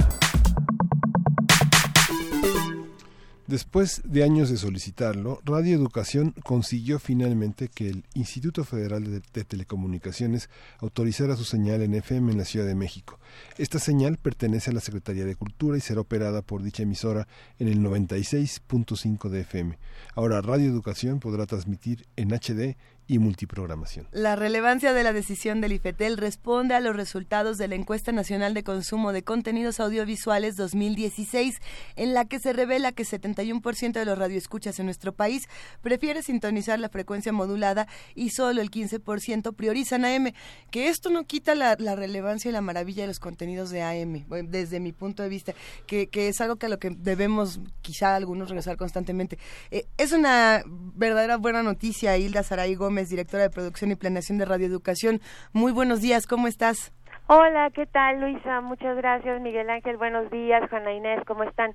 Mucho gusto en saludarles. El gusto es todo nuestro y desde que nos enteramos de esta noticia hemos estado dando buenos brincos de gusto por nuestra estación hermana a la que tanto queremos, admiramos. Y pues, ¿qué, qué hay que decir? Cuéntanos un poco de qué ha pasado, Hilda. Pues mira, el 21 de agosto fue cuando uh -huh. el IFT eh, entregó toda la documentación a la Secretaría de Cultura, en donde se asentaba legalmente que Radio Educación eh, operaría esta nueva frecuencia que se abrirá en el 96.5 de FM. Vamos a ser vecinos también de cuadrantes. Eso. Y que, eh, bueno, Radio Educación adquiere en ese sentido como operador de la frecuencia, pues todas las obligaciones señaladas en la Ley Federal de Telecomunicaciones y Radiodifusión, en el artículo 86, respecto a todos los requisitos que deben cumplir justamente las emisoras de servicio público, ¿no? Y que tienen que ver con independencia editorial, defensa de los contenidos, garantizar eh, las diferencias étnicas, eh, sexuales y toda la diversidad que existe en el país como un tema siempre presente y por supuesto contar con un plan de desarrollo técnico y programático. Hay que hay que decir Hilda que esto fue un pleito de mucho tiempo, diga, no no digamos un pleito, porque venimos de la transformación positiva de conflictos, pero sí digamos un una un esfuercito de, de varios años proceso, que llevaba un proceso. un proceso bastante largo y bastante arduo que había seguido eh, radioeducación que además pues es la primera emisora bueno siempre hay siempre hay pleito con pleito eh, ficticio con Radio UNAM porque de, quien eh, nos peleamos quién fue la primera pero en realidad Radio Educación fue la primera ¿no? Hola Juana Inés ¿Cómo pues estás? mira eh, digamos que esta, esto, esta situación presente es una muy buena conjunción de situaciones. Por un lado, eh, está todo este proceso que viene de la reforma de constitucional en materia de, de medios, que propició que hubiera la posibilidad de revisar cuáles eran las situaciones técnicas o la situación técnica del espectro en la Ciudad de México, ¿no? De, el cuadrante si cabían o no más emisoras de FM. Eso por un lado. Por otro lado, que se abrió la posibilidad también legal de un proceso eh, abierto, más abierto, transparente, uh -huh. digamos, para la solicitud y la adquisición de frecuencias en la Ciudad de México y en todo el país. Porque si recordamos antes, era un proceso absolutamente discrecional claro. que dependía del Ejecutivo y que no había ni siquiera un procedimiento claro, preciso, que marcara el 1, 2, 3, 4 para solicitar una frecuencia. Entonces, Radio Educación desde 2007, 8 empezó este proceso de buscar y solicitar formalmente ya una una FM, ¿no? Entonces, el trabajo de estos últimos ocho años pues ha tenido que ver insistentemente con cumplir requisitos, con estar al pendiente de los cambios de la ley, con solicitar, con enviar información, alcances, complementos, justificaciones, etcétera, etcétera. Hilda, hay muchos comentarios en, en, redes sociales hablando sobre el AM y el FM, no solamente de Radio Educación, de Radio UNAM, sino de muchas otras estaciones. Y, y por ahí leía uno que decía que el AM ya nadie lo quería escuchar y que ya no servía para nada, eh, lo cual a mí me pareció grave pensando en que cada una de estas frecuencias o amplitudes tiene sus diferentes virtudes y sus diferentes problemas. ¿Podemos hablar un poco de eso? Sí, yo estoy de acuerdo contigo, ¿no? En esta perspectiva de eh, una ecología mediática, digamos, pues existe la posibilidad de que quepan todas las posibilidades, todas las formas de transmisión, ¿no? Todas las plataformas, inclusive la onda corta, eh, ¿no? Que, que parece ser una reliquia todavía más antigua. En el caso de la AM y la FM, pues son señales que en todo caso pudieran complementarse, ¿no?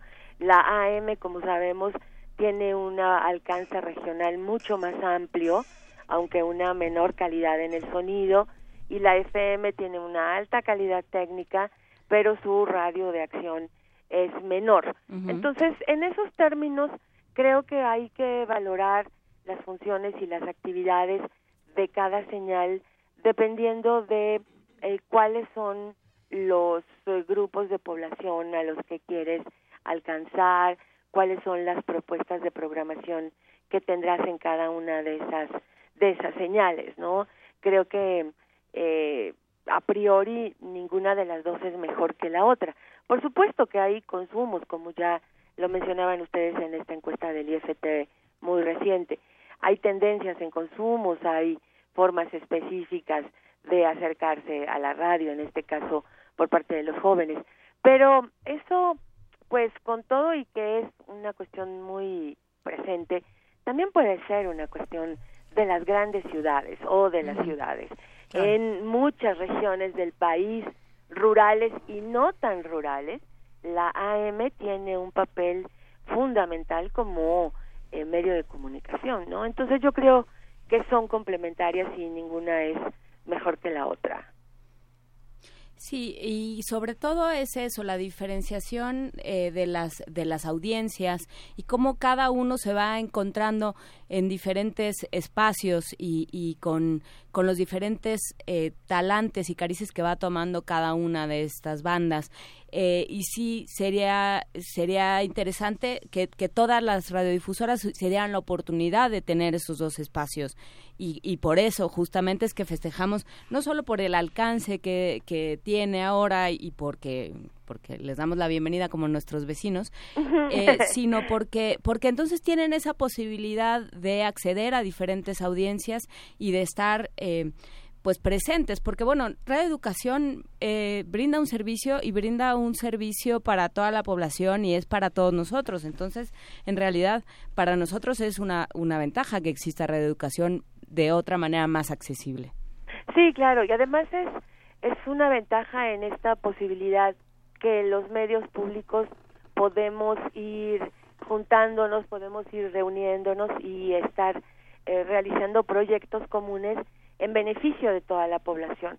Afortunadamente, entre los medios públicos no tenemos esta cuestión de competencia por el público o por las audiencias, sino más bien ir complementando propuestas y dar la posibilidad de que las múltiples audiencias vayan de aquí para allá, conozcan, sepan de proyectos comunes y que al final de cuentas eh, nos diferencien eh, muy claramente de las propuestas que hacen los medios de uso comercial, ¿no? Oye, Hilda, y en ese sentido tienen pensada una nueva barra programática, van a simplemente van a, a trasladar lo que tienen en AM a FM o cómo cómo lo van a mover? Pues mira, estamos en un proceso de construcción en donde lo que está claro es que efectivamente la FM es otra señal, ¿no? eh, estaremos construyendo contenidos específicos para esa banda, muy probablemente haciendo adaptaciones de algunos contenidos que ahora se transmiten en AM, eh, adaptarlos para transmisiones en FM, pero también estaremos haciendo consultas, estaremos en contacto con las audiencias, con nuestros consejos de participación ciudadana, con nuestros colegas como ustedes, también un poco para saber cómo está el panorama, ¿no?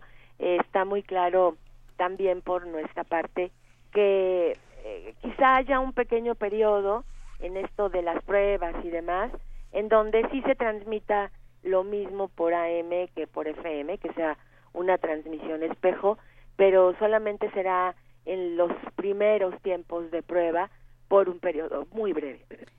Perfecto. Y entonces, eh, quienes, quienes escuchan, eh, que están escuchando esto, que también los escuchan a ustedes, pueden, pueden participar, pueden pedir, eh, se van a poner complacientes y van a pedir qué quiere la banda, qué, qué queremos escuchar, qué quiere la banda de FM, la banda de la banda de FM. Exactamente, sí. En breve daremos a conocer cuáles son los mecanismos de esta participación, de esta consulta, de esta búsqueda, pues, de, de formas de contacto para la FM de Radio Educación. Que por cierto, por aquí nos mandan un mensaje y preguntan si en la mañana va a estar Pulso de la Mañana a, a, un lado de primer movimiento, lo cual es muy emocionante.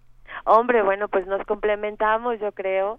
Hay diferentes contenidos y creo que, que podemos ofrecer esa posibilidad a las audiencias de, de tener un panorama amplio. Bien, nos da, nos da, perdón, ando con, con, una tos, que para qué te cuento, pero nos da muchísimo gusto eh, poder compartir todos juntos. ¿Qué retos han encontrado hasta ahora o qué es lo que les va a hacer falta? ¿Qué, qué preguntas todavía les hace falta hacerse desde Radio Educación FM? Pues mira, una de las cuestiones es que eh, Radio Educación ha dejado de ser una emisora de radio. Es ahora una institución que depende de la Secretaría de Cultura pero que operará ya con la FM cuatro frecuencias. La AM en la Ciudad de México, sí. la emisora de onda corta, la señal Cuculcán que opera en la ciudad de Mérida, eh, Yucatán, y esta FM. Entonces estamos hablando ya de una institución mediática más grande que atenderá a más audiencias y que por lo mismo necesita eh, refinar mucho, necesita pensar muy claramente su modelo de gestión en como medio público, ¿no? Eh, qué contenidos, para qué audiencias, en qué perspectivas, eh, cómo nuestro presupuesto lo adecuaremos para todos estos servicios que Radio Educación eh, en breve estará prestando, ¿no? Insisto, no como una emisora, sino como un grupo, por lo menos ahora, de cuatro emisoras y claro. como una institución que además provee de servicios digitales y de apoyo a la producción a las emisoras públicas del, de todo el país. Creo que ese es uno de los retos mayores y por supuesto creo que el reto eh, que nos que nos contiene a todos y que nos convoca a todos es el reto de la creatividad de los contenidos, de pulsar, como ustedes dicen, eh, muy adecuadamente qué es lo que quiere la banda, ¿no? Exactamente.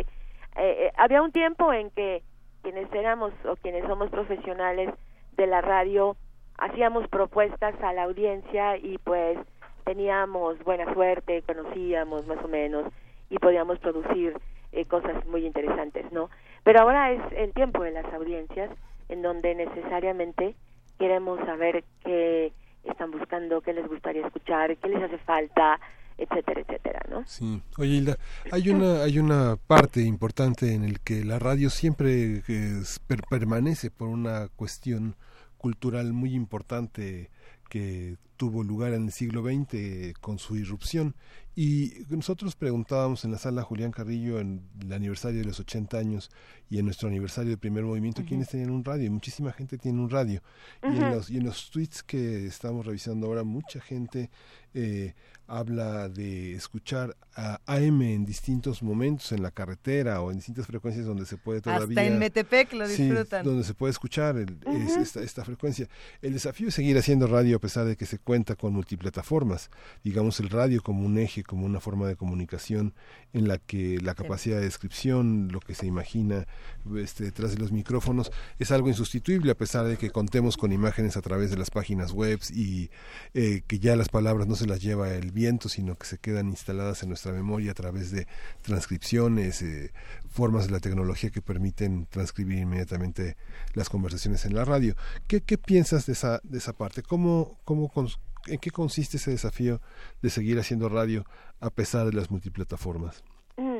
Eh, buenos días, Miguel Ángel, mucho gusto en saludarte. y pues estoy totalmente de acuerdo contigo respecto a esta característica de la radio en tanto que sustancia sonora, ¿no? Digamos, en estos tiempos, además de en donde parecería que la imagen lo absorbe todo, la construcción de imaginarios, el aprendizaje, el conocimiento, la compañía, el entretenimiento a través de la sustancia sonora sigue siendo una parte importante e incluso alternativa de esa eh, creación visual que de pronto parece que nos apabulla, ¿no?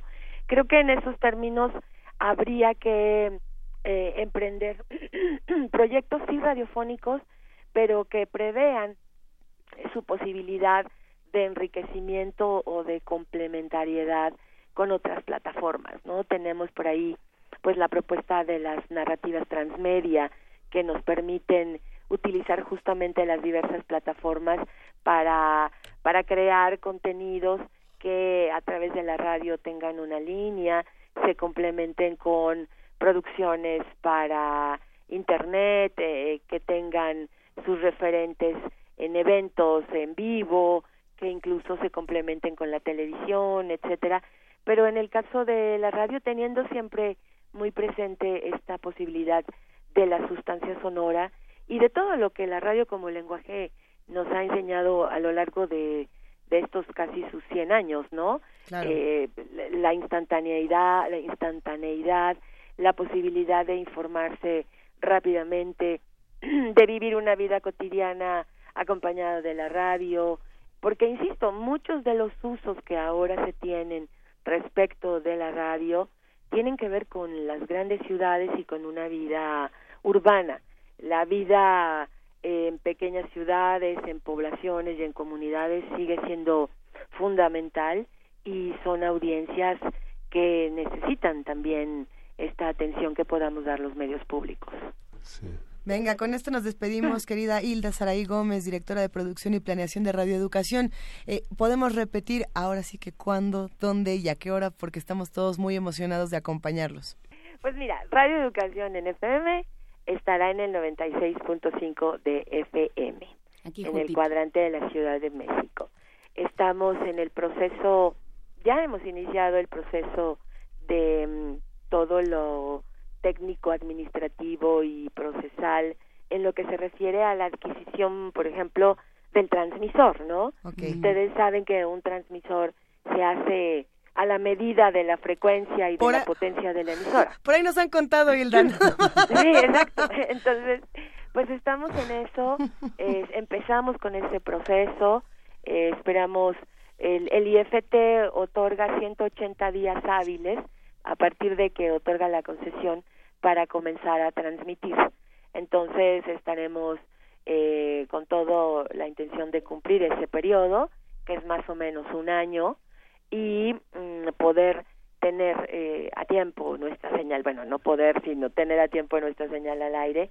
Y estaremos dando información, por supuesto, de todo el proceso. Nos vamos a divertir mucho y vamos a estar muy contentos de compartir con todos nuestros colegas, con ustedes, con las audiencias, este proceso tan interesante. Gracias, Hilda. Les deseamos todo el éxito y aquí estamos, como siempre, para todo lo que necesiten. Muchas gracias. Lo sabemos. Muchísimas gracias y muy buenos días. Abrazos para ti y todos los amigos de Radio Educación. Nosotros despedimos esta conversación con más música de esta curaduría de Gastón García Marinos y que estuvo hablando esta mañana sobre Borges y el tango. Y tenemos por aquí una que se antoja bastante. Milonga de Jacingo Chiclauna. Es una interpretación de Edmundo Rivero, como ya había comentado Gastón García Marinosi, junto a Astor Piazzolla y su orquesta. Este poema lo escribió Borges como si escribiera una milonga para contar la historia de este compadrito valiente y esperanzado. ¿Para Radio Educación? Venga.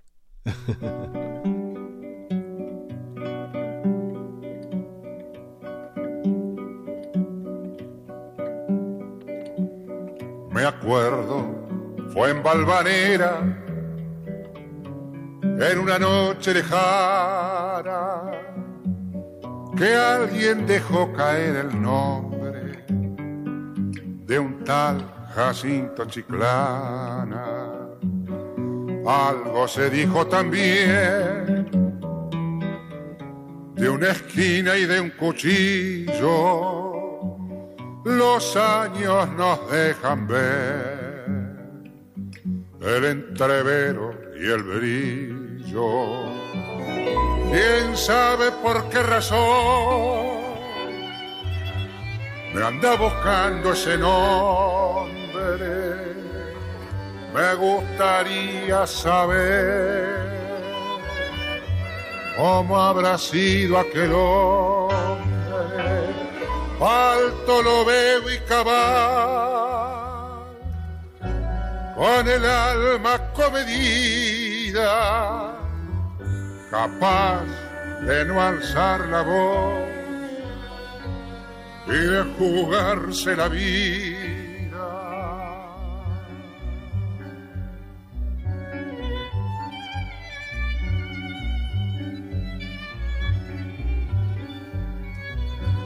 Nadie con paso más firme habrá pisado la tierra. Nadie habrá habido como él en el amor y en la guerra. Sobre la huerta y el patio las torres de Valvanera y aquella muerte casual en una esquina cualquiera. Solo Dios puede saber la laya fiel de aquel hombre Señores, yo estoy cantando lo que se cifra en el nombre. Siempre el coraje es mejor, la esperanza nunca es vana. Vaya pues esta milonga. para Jacinto Chiclán.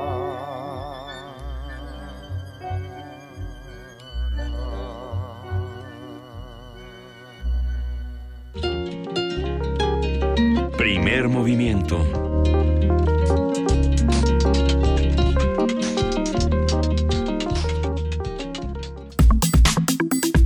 Nota Internacional. El presidente de Guatemala, Jimmy Morales, declaró persona non grata a Iván Velázquez. Iván Velázquez, titular de la Comisión Internacional contra la Impunidad, y le ordenó abandonar inmediatamente el país. A través de un video, el mandatario afirmó que esta decisión es para proteger los intereses de los guatemaltecos. Posteriormente, en otro mensaje, acusó al diplomático de inmiscuirse en asuntos internos. La decisión, que fue frenada temporalmente por la máxima instancia judicial de Guatemala, provocó diversas protestas y la renuncia de funcionarios de primer nivel del Ministerio de Salud.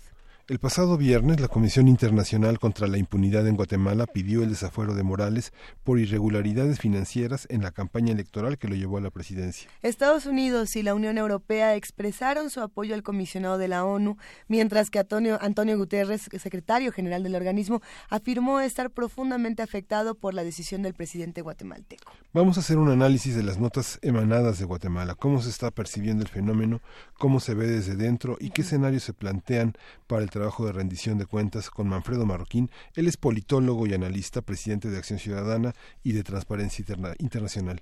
Manfredo Marroquín, buenos días. Gracias por esta conversación. Muchas gracias. Muy buenos días a toda la audiencia de Radio Universidad. Manfredo, ¿qué está sucediendo en, Guatemala? Eh, ¿Qué está pasando con Jimmy Morales y cómo se leen todos estos asuntos desde Latinoamérica? Hay que decir que no habíamos hablado contigo desde antes de que, de que accediera al poder eh, Jimmy Morales. ¿Cómo, ¿Cómo han vivido estas, estas épocas y, y esto que sucede ahora, Manfredo? No, la verdad que no fue mucho tiempo para estar en una nueva crisis. 18 meses. Eh, pues el, bueno, la decisión del presidente de expulsar al comisionado Iván Velázquez, que está al frente de esta comisión, que hay que volverlo a repetir, es una es un experimento a nivel mundial, su generis, la Comisión Internacional contra la Impunidad, eh, pues fue una decisión eh, suicida, creo yo, políticamente hablando, incluso puede ser que hasta jurídicamente hablando, porque inmediatamente se hicieron eh, manifestar todos los sectores, la mayoría de sectores eh, de, Guatemala y a nivel internacional, eh, estupefactos porque esta era un rumor que ya había causado previamente un ambiente de mucho zozobra, un ambiente de mucha intranquilidad en el país. El gobierno lo negó todos los días anteriores a la expulsión, diciendo que no iba a tomar esa decisión, mintiendo sistemáticamente. Finalmente lo hace después de venir de Naciones Unidas, un día después de venir de Naciones Unidas, eh, de hablar con el secretario general. Por eso el secretario general de Naciones Unidas dice que está en shock porque él usó, el presidente usó esa, esa cita con el secretario general simplemente como previo aviso para expulsar a, Iván Velázquez. Entonces, eh, el presidente está bastante solo en esta en esta decisión. Ya hay gente que ha salido a las calles a manifestarse. Obviamente el trabajo de la CICI y de Iván Velázquez tienen un gran apoyo.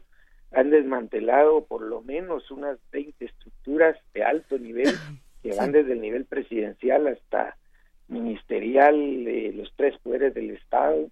Tenemos cerca de 40 diputados procesados por diferentes delitos de corrupción, cuatro magistrados de la Suprema Corte eh, bajo proceso, alcaldes, eh, en fin, una serie de funcionarios. Y ahora era, eh, pues se anunció el día viernes el antejuicio contra el presidente por delitos de financiamiento anónimo que no reportó su partido en la campaña y eh, pues esta decisión se toma como una venganza de interés personal del presidente y por eso la Corte de Constitucionalidad le pone un freno y le, da un amparo al a Iván Bel, al quienes presentaron este recurso diciendo que eh, suspendiendo la decisión del presidente de expulsar a Iván Velázquez. Eh, pues, fuera del aire estábamos discutiendo esta noticia, Manfredo, y algo que nos llamaba la atención es que si uno eh, pone en redes sociales el hashtag Jimmy Morales o el hashtag CICIG o el otro, ¿no? Por supuesto, el hashtag Iván Velázquez, las opiniones son muy encontradas por parte de los ciudadanos guatemaltecos y, una de las opiniones que más circula es una suerte de sorpresa por lo que ocurre con Jimmy Morales, como si Jimmy Morales eh, los hubiera traicionado, hubiera traicionado al pueblo guatemalteco de alguna manera. La pregunta es sabiendo todo el, el, bagaje de Jimmy Morales, ¿esto nos cae como una sorpresa o no? La verdad es que no. Mira, Jimmy Morales ganó por eh, las manifestaciones que se dieron eh, hace dos años en contra del gobierno anterior, que por cierto pararon en la cárcel, presidente, vicepresidente, todo el gabinete está en la cárcel de ese gobierno. Y eh, pues la gente estábamos, coincidió esa crisis con las elecciones, se presenta Jimmy Morales como candidato, era el único que no era reconocido como un político tradicional de la clase política y por eso la gente sale a votar y no encuentra ninguna opción y vota por él, simplemente porque no era un político tradicional, pensando que iba a poder hacer una política diferente a la, a la tradicional. Y la verdad es que eh, el presidente Jimmy Morales no ha sido nada diferente a los políticos tradicionales. Además, eh, yo creo que está asesorado por fuerzas eh, bastante oscuras en términos de que sus decisiones siempre son muy muy raras, muy cuestionables, no responden a lo que la mayoría quiere. Obviamente, por lo que tú dices de que hay opiniones divididas es porque había una campaña muy fuerte de parte de, net centers pagados por, eh, por gente del sector privado, por gente de gobierno, gente que, que, que está afectada por los casos de corrupción, porque son cientos las personas de alto nivel que están procesadas, empresarios, políticos, jueces, eh, alcaldes, y toda esta gente se está movilizando y tiene muchos recursos y ha creado efectivamente eh, una confusión en la población, prácticamente vendiendo la idea de que Guatemala es un país ocupado eh, por la izquierda, eh, que Iván Velázquez es el procónsul, que ahora él decide sobre la vida y los bienes de las personas, porque hay que recordar que todas estas personas procesadas se les han confiscado todos sus bienes. Entonces, hay una campaña sistemática para hacer creer que esta lucha contra la corrupción es ideológica y la gente, ya ha habido un segmento importante eh, que está confundida. Entonces, eh, por eso ves tú esa, eh, digamos, esa polarización en redes sociales. Esta visión de, este, de Jimmy Morales como un un hombre que está en todos los niveles de gobierno haciendo un botín de, de, Guatemala. Es una es una cosa muy clara en la en la población y justamente es una parte que Guatemala no había no había tenido en los últimos años que es esta este deslinde del conjunto de Centroamérica de, eh, de toda la problemática que ahora está pues prácticamente en toda la franja centroamericana. Cómo lo cómo lo ves eh, Manfredo bueno mire el tema aquí también hay que tomar en cuenta Guatemala, El Salvador y Honduras, lo que se denomina hoy como el Triángulo Norte de Centroamérica, eh, son países que tienen una problemática bastante similar. El resto de Centroamérica es totalmente diferente. En términos de violencia, en términos de migración a Estados Unidos, y por esa razón eh, Estados Unidos tiene a este triángulo norte de Centroamérica como una de las cinco prioridades de su agenda de seguridad nacional. Entonces, la reacción de Estados Unidos en este caso ha sido muy fuerte, eh, porque ellos no van a aceptar, bajo ningún término, que su estrategia en estos países pues la pueda votar, eh, en este caso, un presidente sin mayores fundamentos. Eh, ¿Por qué? Porque si el presidente tuviera fundamentos reales yo creo que pues podría ejercer el mando que tiene como jefe de Estado, pero son fundamentos totalmente inválidos. Por ejemplo, él dice que Iván Velázquez se está intrometiendo en asuntos internos porque apoyó eh, un paquete de reformas constitucionales a todo el sector de justicia, que por cierto está la justicia, como en muchos países latinoamericanos, corrompida, eh, totalmente desde la raíz hasta el tope y entonces se planteó con apoyo incluso de la Comisión Internacional porque entre sus funciones la Comisión tiene también la de eh, hacer propuestas. Y eh, ahora lo acusa de querer imponer esa reforma en el Congreso de la República. Pero es tan absurdo porque fue el mismo presidente Jimmy Morales el que llevó este paquete propuestas al Congreso. Obviamente lo llevó sin estar convencido, sin realmente querer esas reformas, pero él fue el que las presentó al Congreso. Ahora acusa a, Iván Velázquez de querer imponer esas reformas que él mismo propuso. O sea, todos los argumentos que él está dando no tienen sentido y recordemos también que hace un año se abrió causa, ya están bajo proceso el hermano del presidente, el hijo del presidente eh, por casos de corrupción de anteriores administraciones, eh, por facturas que ellos eh, presentaron para servicios que nunca se prestaron en una institución del Estado y que fueron investigadas por la CICIG porque estaban derivadas de otro caso más grande de corrupción. Entonces la enemistad, pues, o el malestar del presidente viene desde ese entonces. ¿Y qué podemos esperar que ocurra en las próximas semanas, Manfredo Marroquín? Eh, ¿Qué nos toca atender también a los medios de comunicación? Y como lo comentábamos al principio de este programa, también es importante preguntarte cómo podemos tomar esto como un ejemplo para nuestro país. Mira, yo creo que en América Latina el presidencialismo es tan fuerte y está en la el ADN prácticamente de la política de los países que tener un órgano realmente independiente que investigue es como querer implantar un órgano en un organismo que lo rechaza, que no lo tolera. Y eso es lo que estamos viviendo en Guatemala. Tienes un organismo realmente independiente porque está conformado por, por investigadores eh, de fuera del país, europeos, estadounidenses, latinoamericanos, y que realmente hacen la investigación independiente. Pero cuando te vienes a dar cuenta, es todo el sistema el que está corrompido y entonces eh, obviamente no tienen todos los recursos para investigar todo, pero solo con lo que se ha investigado ya todas las élites realmente están asustadas, atemorizadas y eh, ya no conciben que esta comisión siga trabajando porque un poco la idea es todos vamos a parar en la cárcel y, y, y, qué va a pasar con el país después de eso. digamos, eso es el sentimiento que hay en todas las élites y hasta dónde van a querer llegar estos señores, a todos nos van a meter a la cárcel, pero ese es el tema de tener un ente independiente. Yo creo que en América Latina ese es el problema, no los poderes y los sistemas, las élites de poder realmente no son incompatibles con, con una comisión que realmente investigue.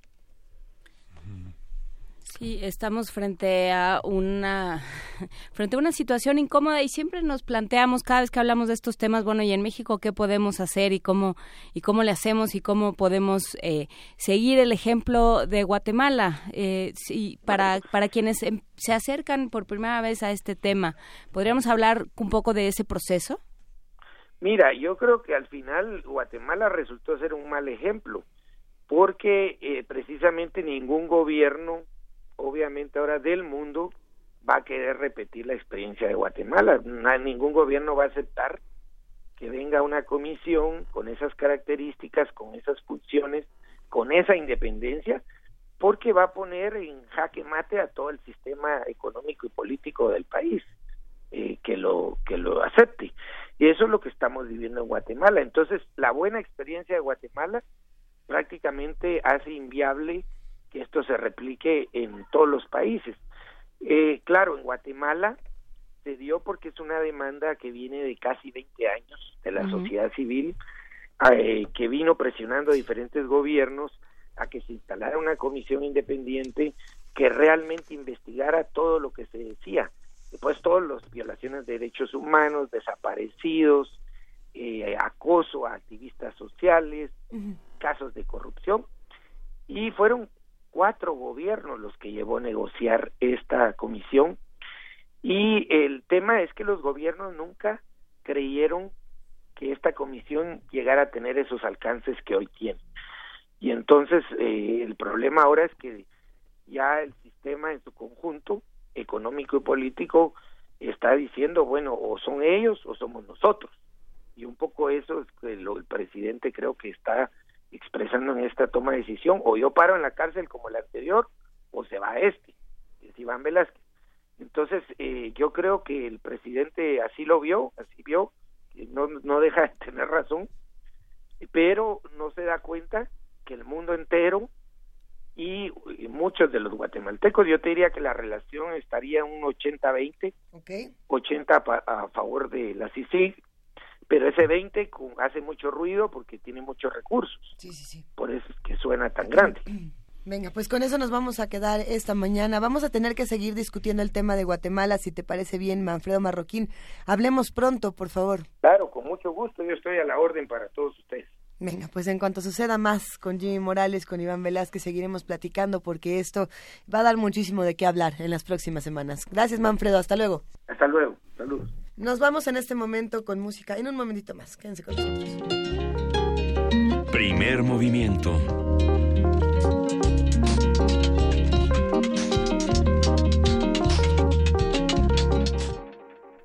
¿Cómo ven? ¿Cómo ven todo lo que acabamos de discutir esta mañana?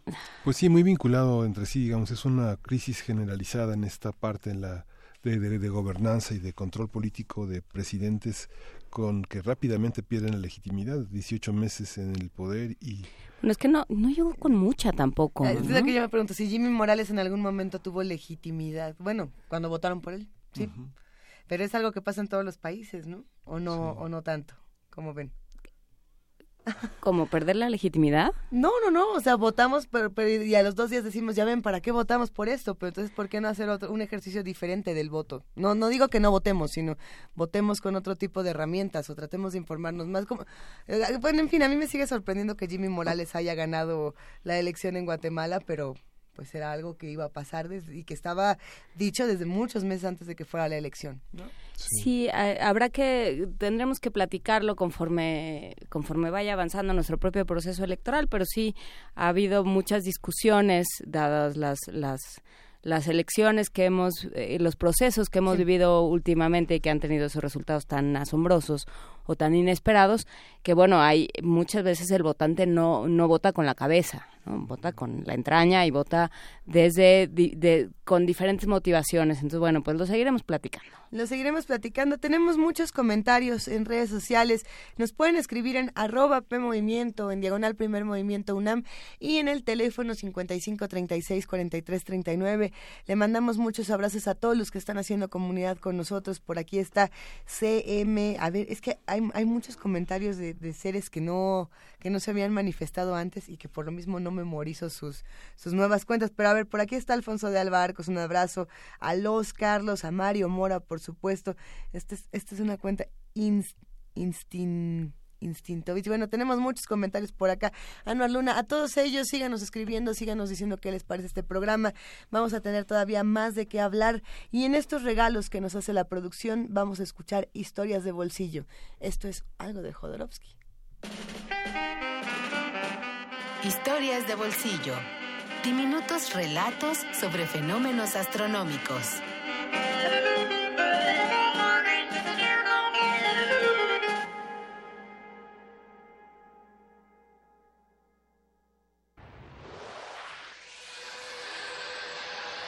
El arquero y la luna, de Alejandro Jodorowsky.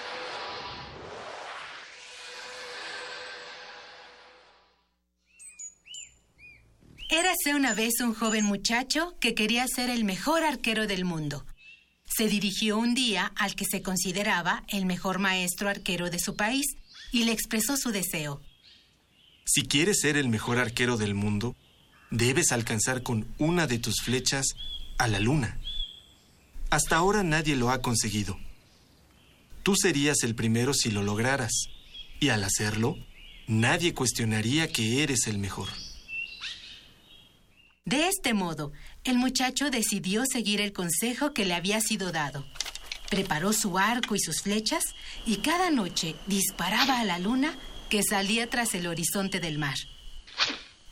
Cada noche perseverante, sin faltar ninguna vez a su cita, fuera la luna llena, menguante, creciente, incluso cuando era nueva y apenas se adivinaba su leve luz. Los vecinos y amigos se burlaban de él. Miren, ahí va el loco de la luna. Mira, loco. Pero él, ignorando los insultos, provocaciones y ofensas, seguía cada noche en su empeño.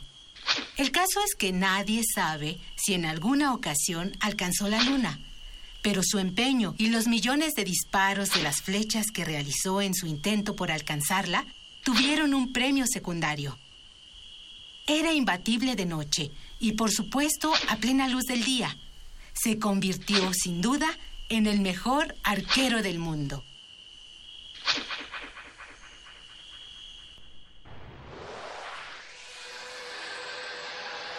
El arquero y la luna, de Alejandro Jodorowsky.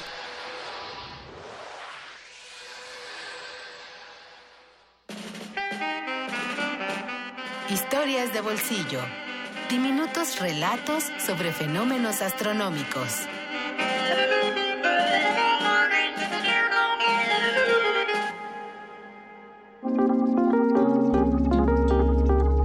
Primer movimiento Hacemos comunidad.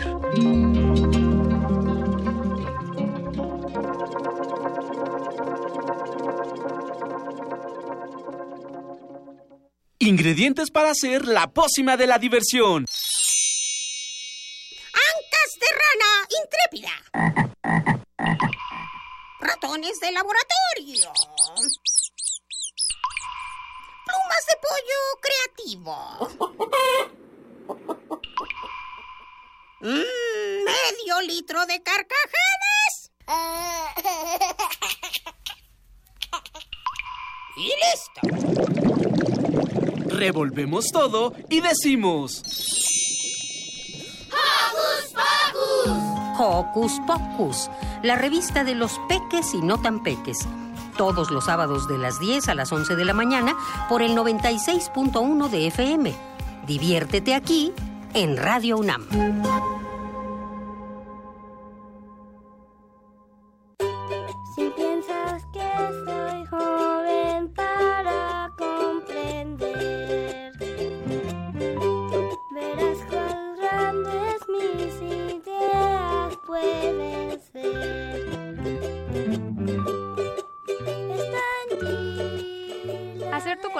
Bonita también depende de ti. Este 3 de septiembre participa en la primera consulta infantil y juvenil del presupuesto participativo, Instituto Electoral de la Ciudad de México. La exposición Rufino Tamayo, el éxtasis del color, llega a sus últimos días. No deje de admirar la retrospectiva de este gran artista que reúne 50 obras, 34 del acervo del Museo de Arte Moderno, 13 piezas son de colecciones particulares y 3 del acervo del Museo Tamayo Arte Contemporáneo. 45 son pinturas al óleo, pastel y wash, 4 dibujos en grafito, carbón y sanguina y una mixografía. Rufino Tamayo, el éxtasis del color, se puede visitar en Museo de Arte Moderno Chapultepec, Ciudad de México.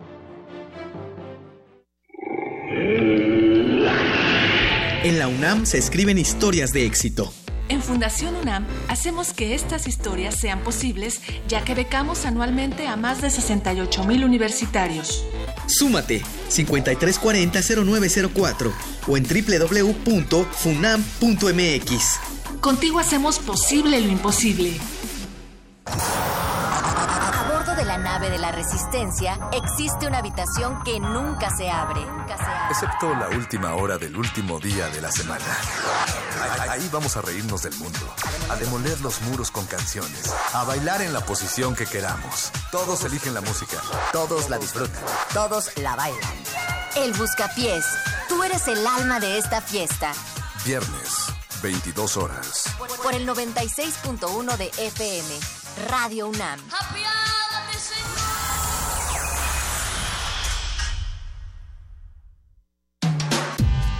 Primer movimiento.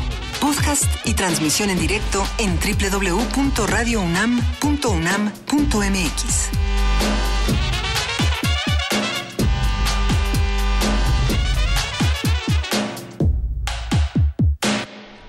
Nueve de la mañana con tres minutos, Miguel Ángel Quemain, ya estamos de vuelta.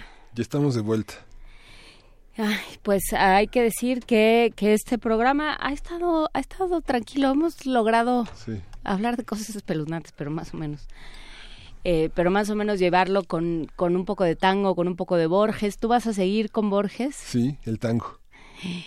¿Todo? Es larguísimo, ¿no? Es un poco largo. No, bueno, se- según yo, son como tres, como cinco minutitos de lectura si uno lo hace con... Sí. Como tres, como tres. No, no, tampoco es cosa de carrera Borges. En el, en el famoso eh, 78 guion ra- estrofas. En el, en el famoso taller de guion radiofónico, ahí- Ujú. ahí por si ocupan Radio UNAM, siempre tiene maravillosos talleres de guion radiofónico aquí en Adolfo Prieto 133. Dicen por ahí que cada dos líneas, es decir, que cada dos versos son aproximadamente más o menos 20 segundos, 30 segundos. Nomás no vamos a hacer cuentas al aire porque ya sabemos lo que pasa. No haremos, cuentas al no aire. haremos cuentas al aire, pero más o menos cuando uno quiere escribir un guion, eso es lo que se lleva. Así que se- según los cálculos aquí radiofónicos, el, el Van a ser tango se unos- puede... la, la cantidad suficiente de minutos. Exacto. Y además con Borges siempre es la cantidad suficiente. Le voy, a, le voy a cortar cuatro estrofas para que nuestros radioescuchas las encuentren. Échele tres, nada. Vamos a escucharlo.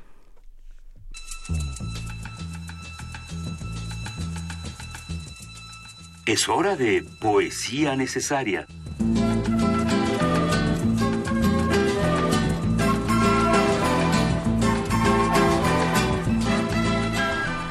Este poema está en el otro, el mismo.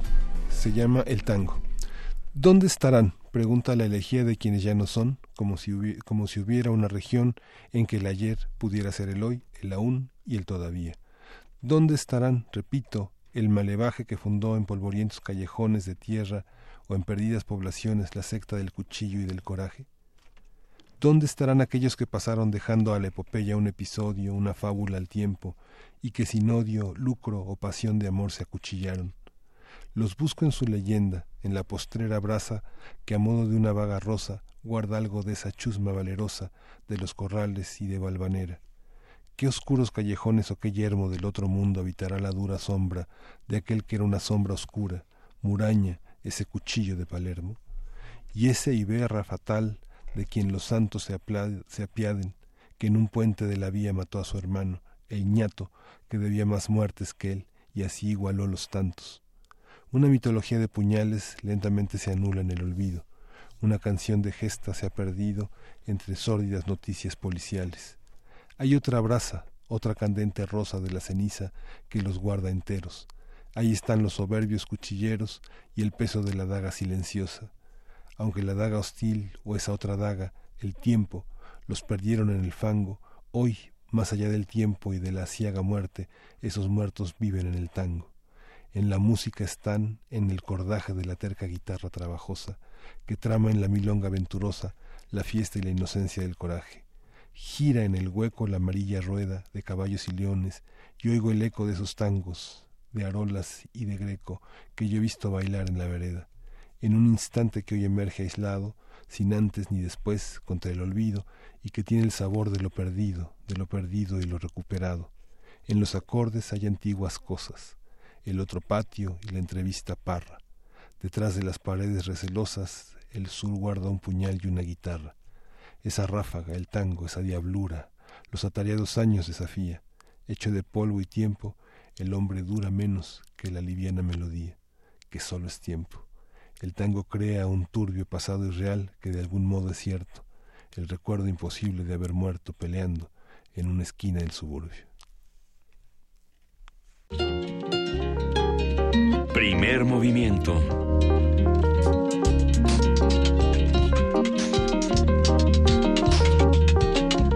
A ver, ¿cuánto fue?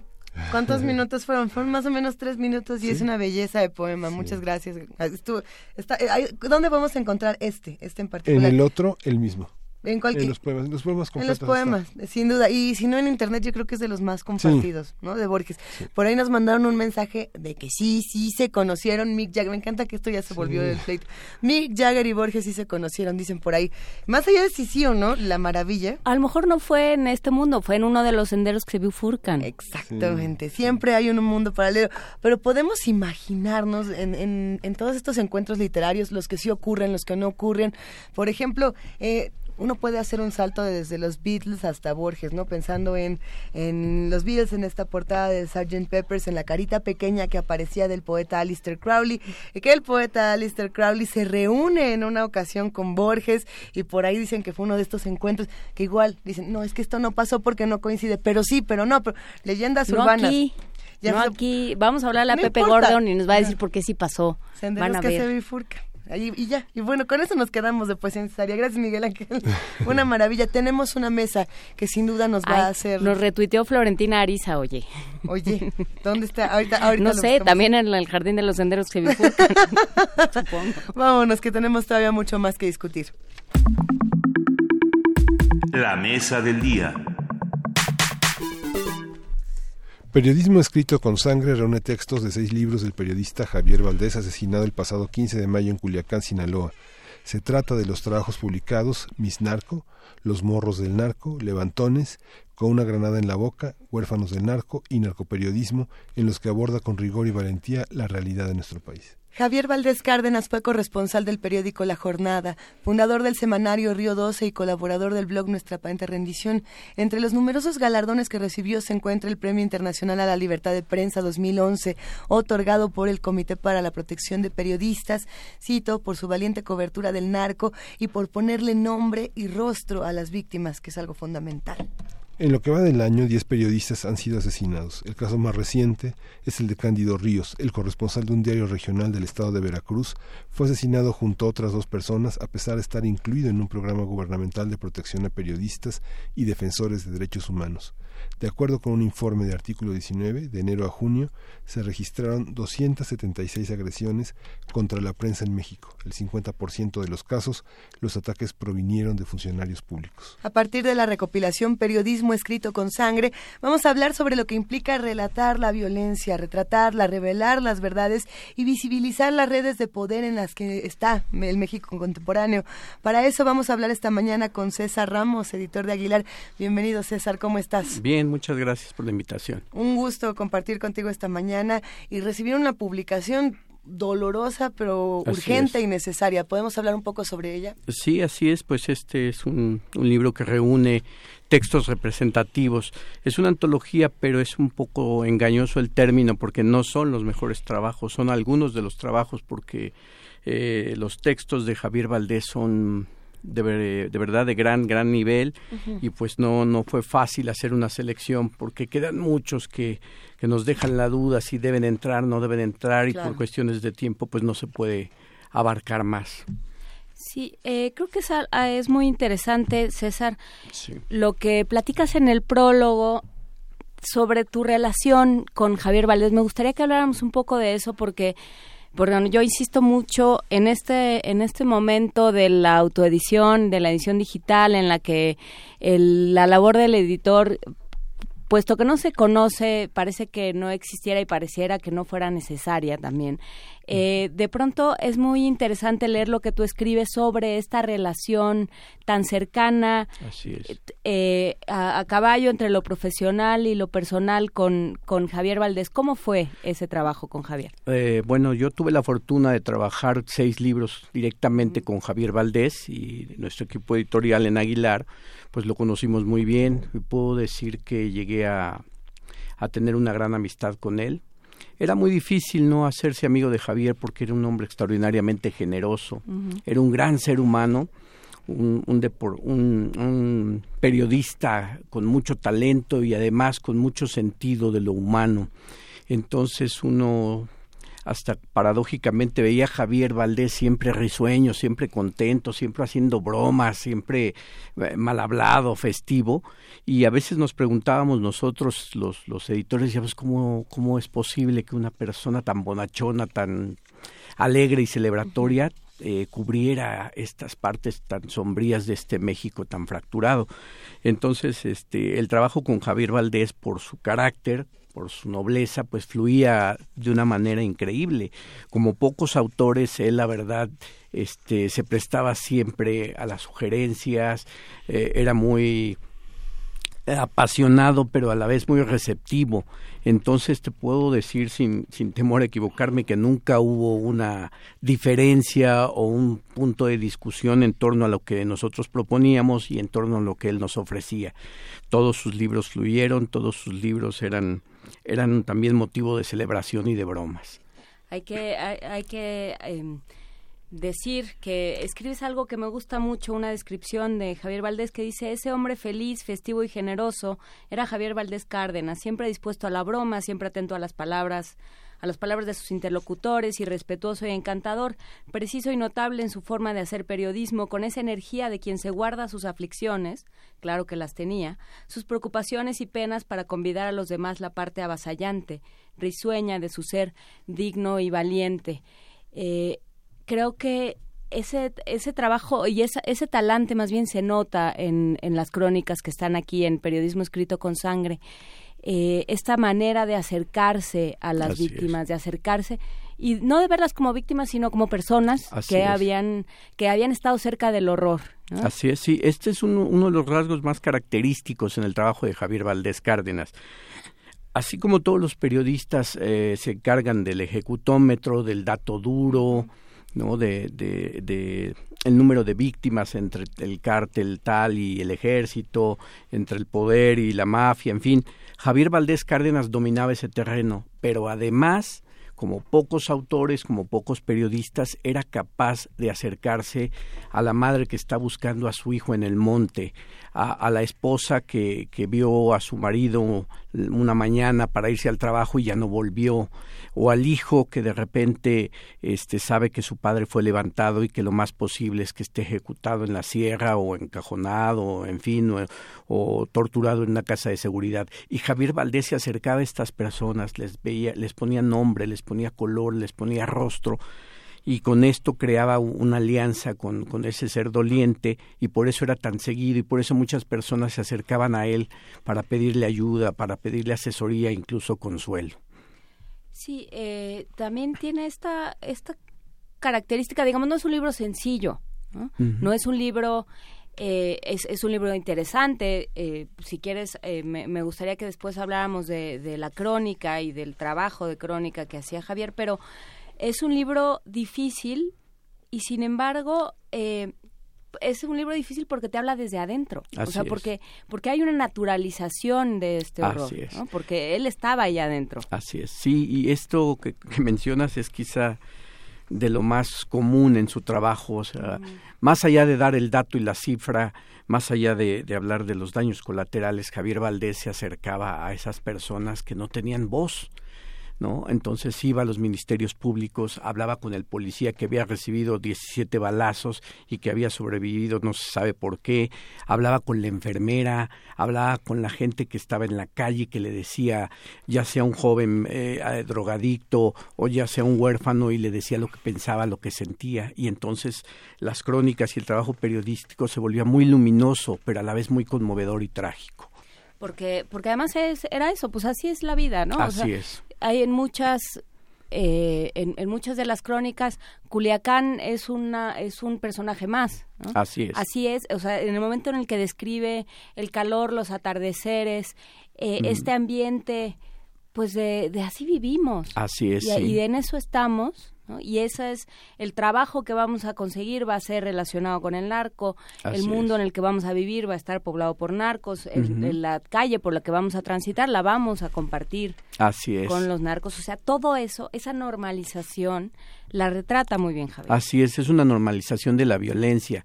Uno todas las mañanas sale y no sabe si lo van uno a asaltar, si se va a encontrar en medio de una balacera y si el narco ya llegó a la ciudad o no llegó a la ciudad. Y por ejemplo, en estas ciudades como Sinaloa o en ciudades de Guerrero o en ciudades de Tamaulipas, la gente ya aprende a convivir con eso y, y de alguna manera sobrevive a eso porque pues está, está como en medio del huracán, en medio de la tormenta. Y Javier Valdés supo retratar muy bien a esas personas que están en la tempestad y que aún así tienen que salir todos los días a trabajar y que aún así, aunque sepan que está algún familiar aliado con el narco o algún familiar es víctima del narco, la gente lo busca y trata de salir adelante porque no le queda de otra.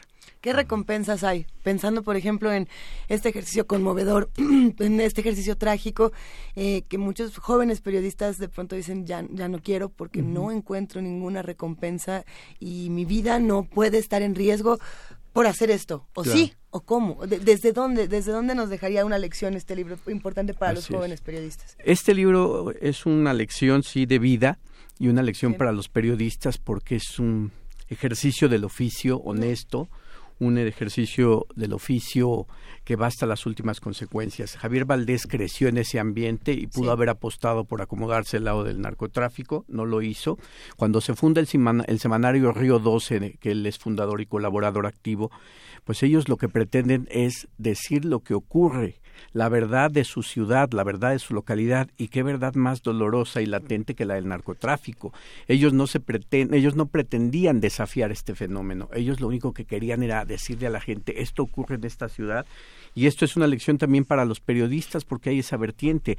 Javier Valdés siempre fue muy congruente con lo que decía, con lo que hacía y con lo que escribía y él, él en, en, numerosas ocasiones decía que no podía hacerse tonto ante lo que veía o no podía darle la espalda, porque de alguna manera era como negar su vocación. Y si él trabajó muchos años para ser periodista y si ese periodismo, si ese trabajo lo llevó a reportar el narco, pues no podía alejarse de eso y tenía que jugársela, ya sea pues con, con, las armas que él tenía, que era ofrecer la información muy dosificada, porque, porque él se, se cayó muchas cosas, pero aún así pues esto del narcotráfico incomoda a muchísimas personas, no solo al crimen organizado, sino también a gente que está en, las, en altas esferas del poder y Javier Valdés de repente pues cayó en la trampa, cayó en la telaraña y fue ejecutado. Entonces quien pueda acercarse a su trabajo periodístico se va a dar cuenta de que es un hombre muy acucioso, que es un hombre de mirada profunda y es un hombre que sabe ver al ser humano como pocos y por eso su trabajo es válido, es verdadero y por eso su trabajo es conmovedor y valioso. Hay una parte en la que César Ramos, quien hizo la selección prólogo y notas de periodismo escrito con sangre, eh, ocupas de alguna manera el lugar del editor y ocupas el lugar de repensar estos escritos. ¿Atemoriza? ¿Atemoriza? E, eres, eres un nuevo blanco, César. Sí, claro. O sea, ¿por, qué elegiste lo que elegiste? ¿Qué dejaste fuera? ¿Cómo fue ese proceso de pensar lo que está fuera de los textos y de las miradas que te están, que están siguiendo este, este, este crimen sin solución todavía. ¿no? Sí, por ejemplo, eh, atento a los libros que nosotros habíamos trabajado con Javier, nos dimos cuenta, o bueno, yo advertí en este caso, que había tres ejes que son fundamentales en la obra de Javier dentro del contexto humano. Uno es el papel de la mujer en el narcotráfico ya sea como novia, esposa, amante del narco, pero también la madre del narco o también la víctima del narco o la hermana de un de un asesino, de un sicario o la hermana de una persona que fue levantado. Entonces el papel de la mujer es un es un tema central en la obra de Javier Valdés. Que además lo estudia de una manera interesante porque siempre la retrata como la pertenencia de otra cosa, ¿no? la esposa de y ella hace una misma crítica sobre eso, como en qué momento las mujeres tendrían que hacer ese salto y dejar de ser la pertenencia Así es. De, cierto y es muy valioso porque él se encarga de esa mujer de carne y hueso que siente, que sufre, que ama, que se apena, que se angustia, ¿no? Ya no es esa mujer objeto, ya no es esa mujer que lo acompaña porque quiere hacerse la operación, no, es esa mamá que está preocupado porque su hijo es sicario o es esa esposa que está angustiadísima porque de repente se da cuenta que su marido torció el camino y se dedica al narco. Entonces es el papel de la mujer visto desde una manera frontal y muy humano. Otro tema fue el de la niñez porque Javier Valdés no en balde escribió dos libros dedicados a los niños, uno Los morros del narco y después Huérfanos del narco. ¿Qué es lo que pasa cuando ese jovencito o ese apenas adolescente de 12, 13 años eh, es reclutado por las filas del narco y para demostrar su lealtad y valentía tiene que degollar, decapitar o ejecutar a un ser humano? ¿O qué es lo que pasa del otro lado cuando un niño de 3, 5 años no siente, perdón, no entiende cabalmente que su papá ya no está, pero lo siente y ese peso de la ausencia lo obliga a enmudecer y se vuelve un trauma que lo va a marcar para toda su vida. ¿Qué pasa con esos niños que están en la calle, que crecen en un ambiente de drogas, de violencia, eh, de, sexo promiscuo? ¿Qué pasa con esos niños que están encerrados en casa y que no pueden asomarse y que ven a sus padres llorar, a sus abuelos, a sus parientes, que no se explican las ausencias, pero les cala muy hondo? Entonces el papel de los niños en el trabajo de Javier Valdés Cárdenas era esencial, acercarse a esos rostros, a esas miradas, a esos gestos, acercarse a ese vacío. Y otro, otro tema que me, que me llevó a armar esta antología fue la fractura familiar porque se sabe pues del encuentro entre tal grupo o tal cártel o, la alianza entre el ejército y el cártel o las alianzas entre poder y narco, en fin, pero ¿qué pasa en la familia? ¿Qué pasa cuando la gente tiene que sobrevivir, como decíamos hace rato? Cuando la mamá es secretaria o es enfermera, o cuando el hijo trabaja en un taller mecánico y de repente llega un grupo de narcotraficantes a buscar a alguien que les debe algo y hace justicia por propia mano y balacean y, y fracturan una vida, fracturan una familia.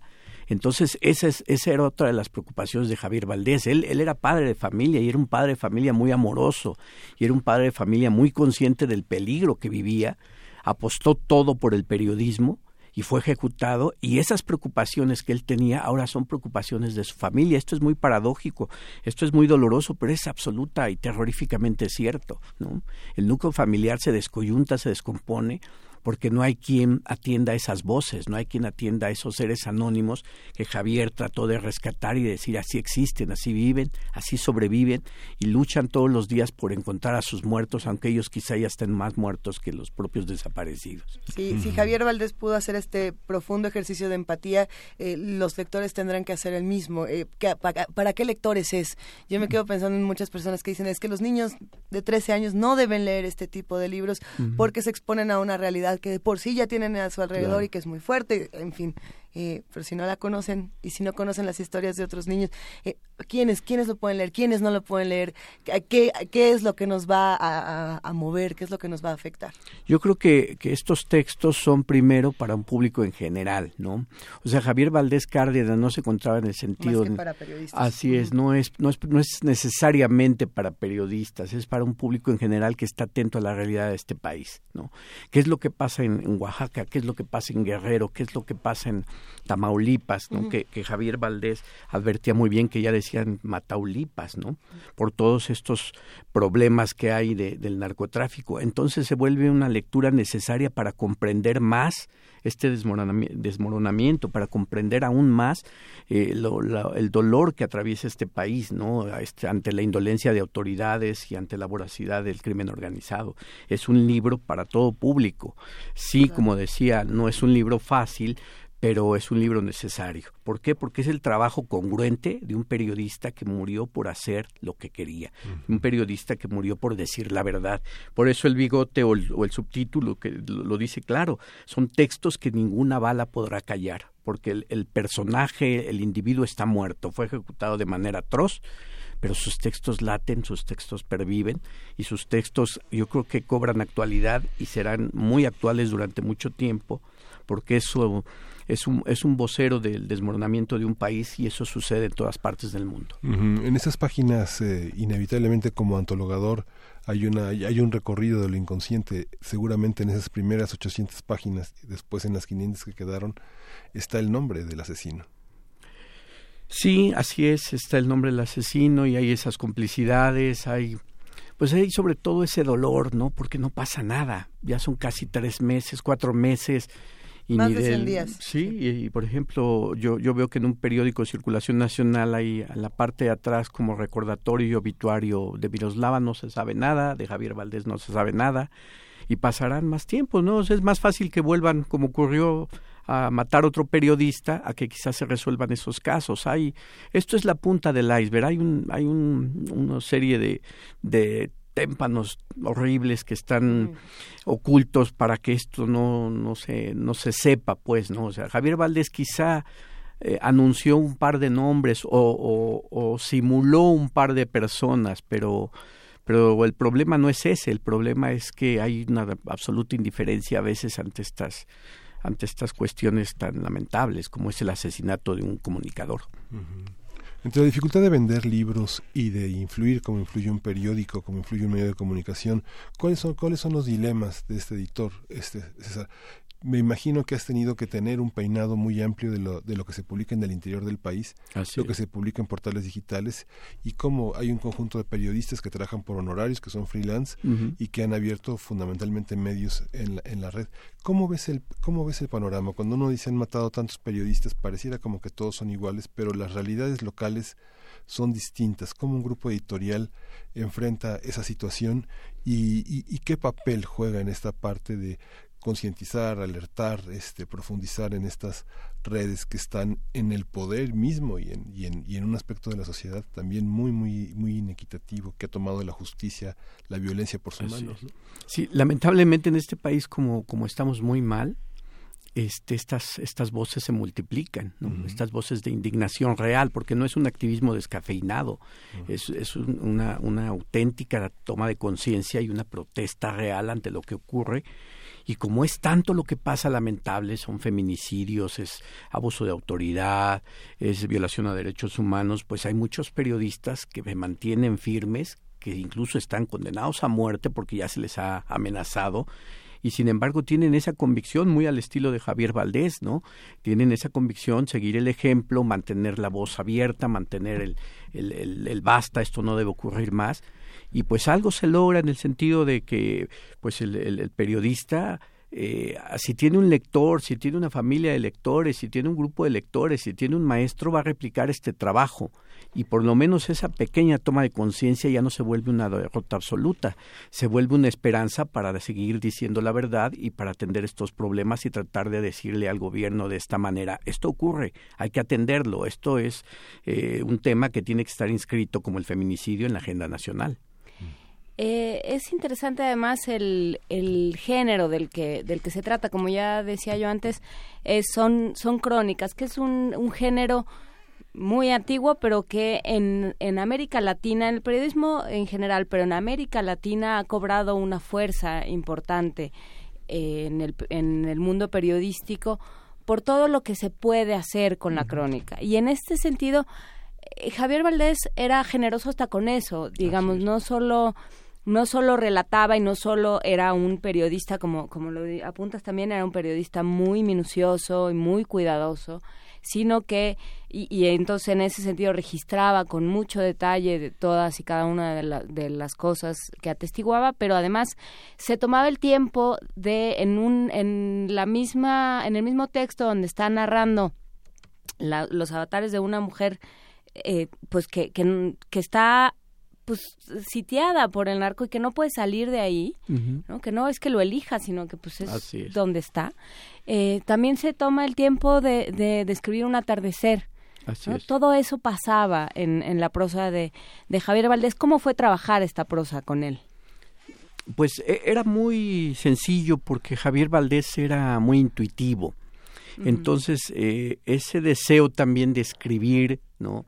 De, de, entrar en las palabras, de entrar en las metáforas, le permitía, ¿no? Comparar o a veces hacer esas, este, esos estampas, esas viñetas entre lo que podría ser hermoso como un atardecer en el monte, ¿no? Y lo mezclaba muy bien con lo hermoso que podía ser también contemplar a un niño que espera, o contemplar incluso el rostro de una mujer que aunque fuera eh, estuviera hundida en la amargura, pues no dejaba de ser un ser humano que latía, un ser humano que sentía y eso lo encontraba también Javier Valdés como muy era muy certero pues para encontrar esos rasgos, esos gestos, esos tonos, esos colores que por, eh, le daban sentido a la existencia, ¿no? Y los mezclaba muy bien en sus crónicas y no solo destacar el aspecto trágico, no solo destacar la nota roja, sino sobre todo el carácter profundamente humano del ser que era retratado o de la circunstancia que, que, era, que era escrita.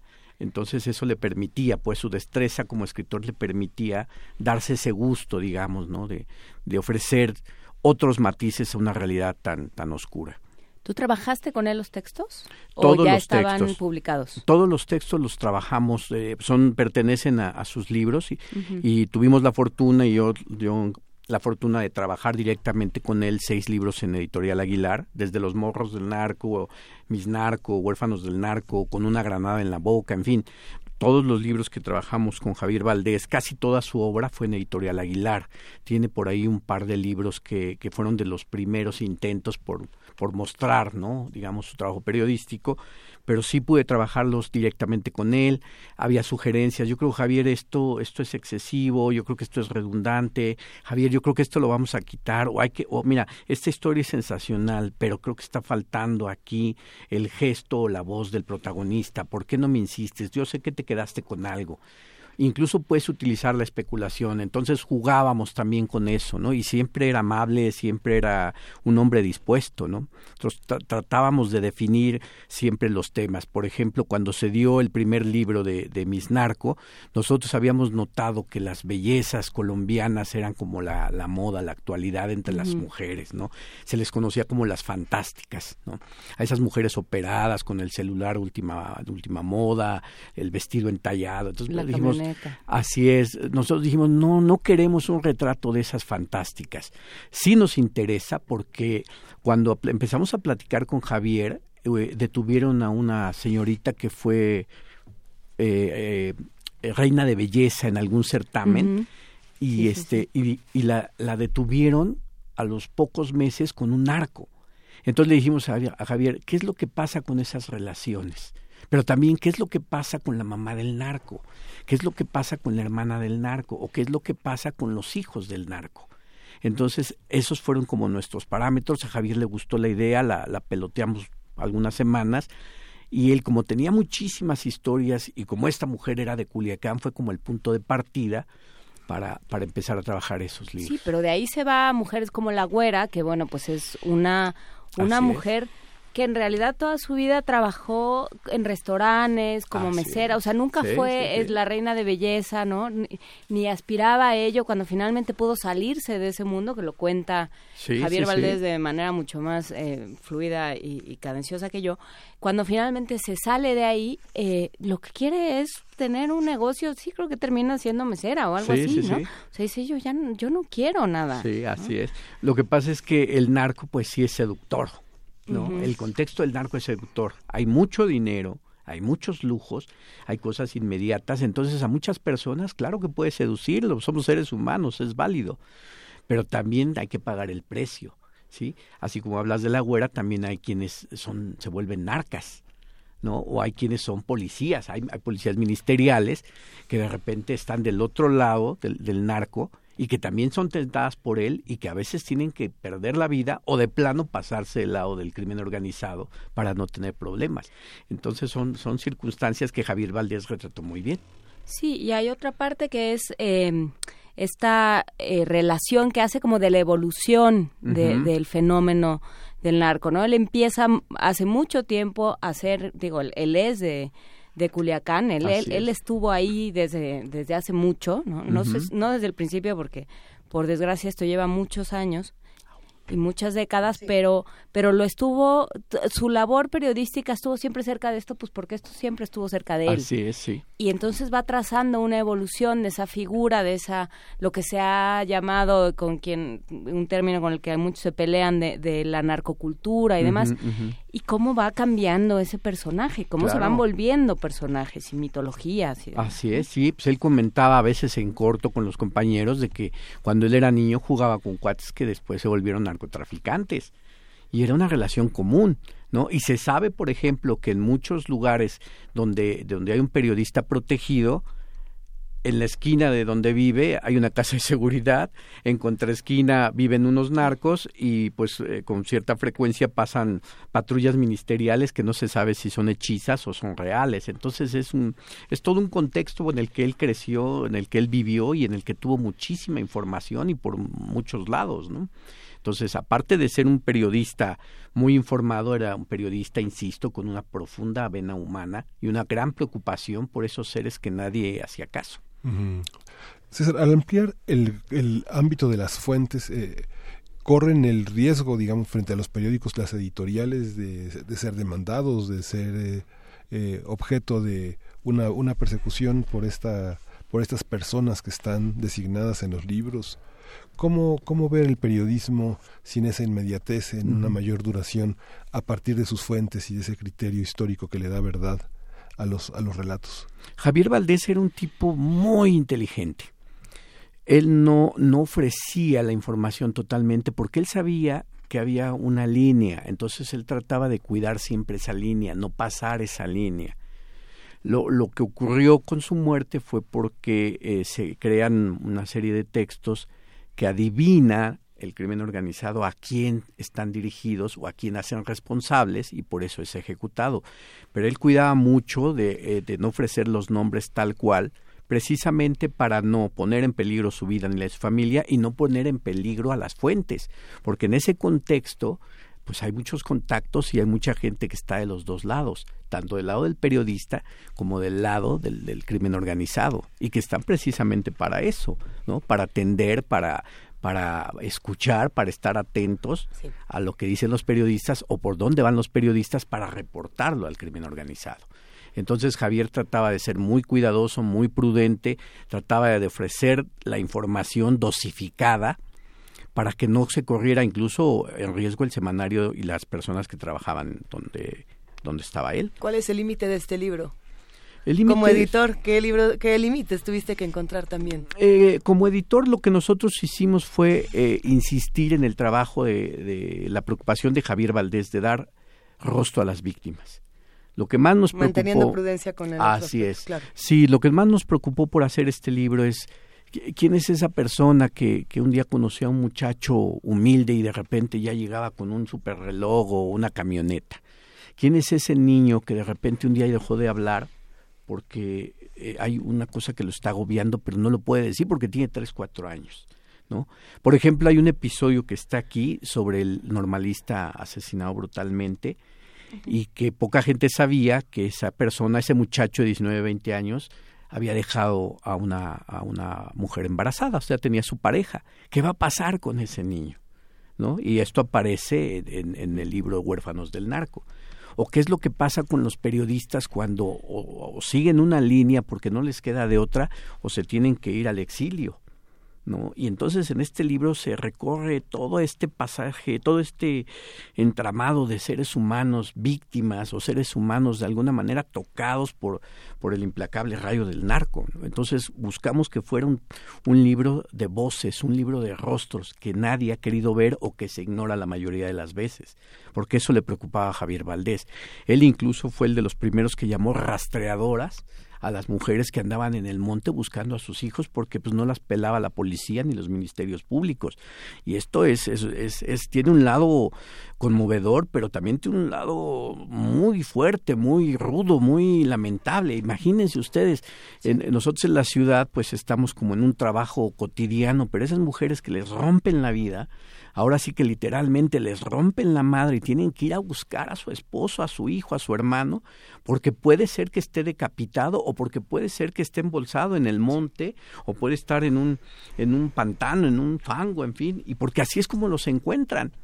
Entonces, muchas de estas personas iban a, buscar a Javier para pedirle pistas, para pedirle si alguien sabía. Y Javier le decía, mira, acércate a tal periodista, acércate a ese ministerio público. O mira, este, este es un tipo peligroso, pero puedes preguntarle a él. Y eso queda constancia en sus libros, que él sugería a veces buscar al narcotraficante que le podía decir, mira, esta persona quizá fue asesinada por esta circunstancia y muy posiblemente es que la encuentres acá. Y todo era en razón de las especulaciones es un trabajo también muy difícil por eso, porque es muy difícil, muy complicado dar ese paso que te lleve a la verdad porque entras en esa zona minada. Entonces este libro es una muestra de eso que viven las personas y que muy pocas veces atendemos, y no porque no queramos, sino porque nos resulta a veces lejano o difícil.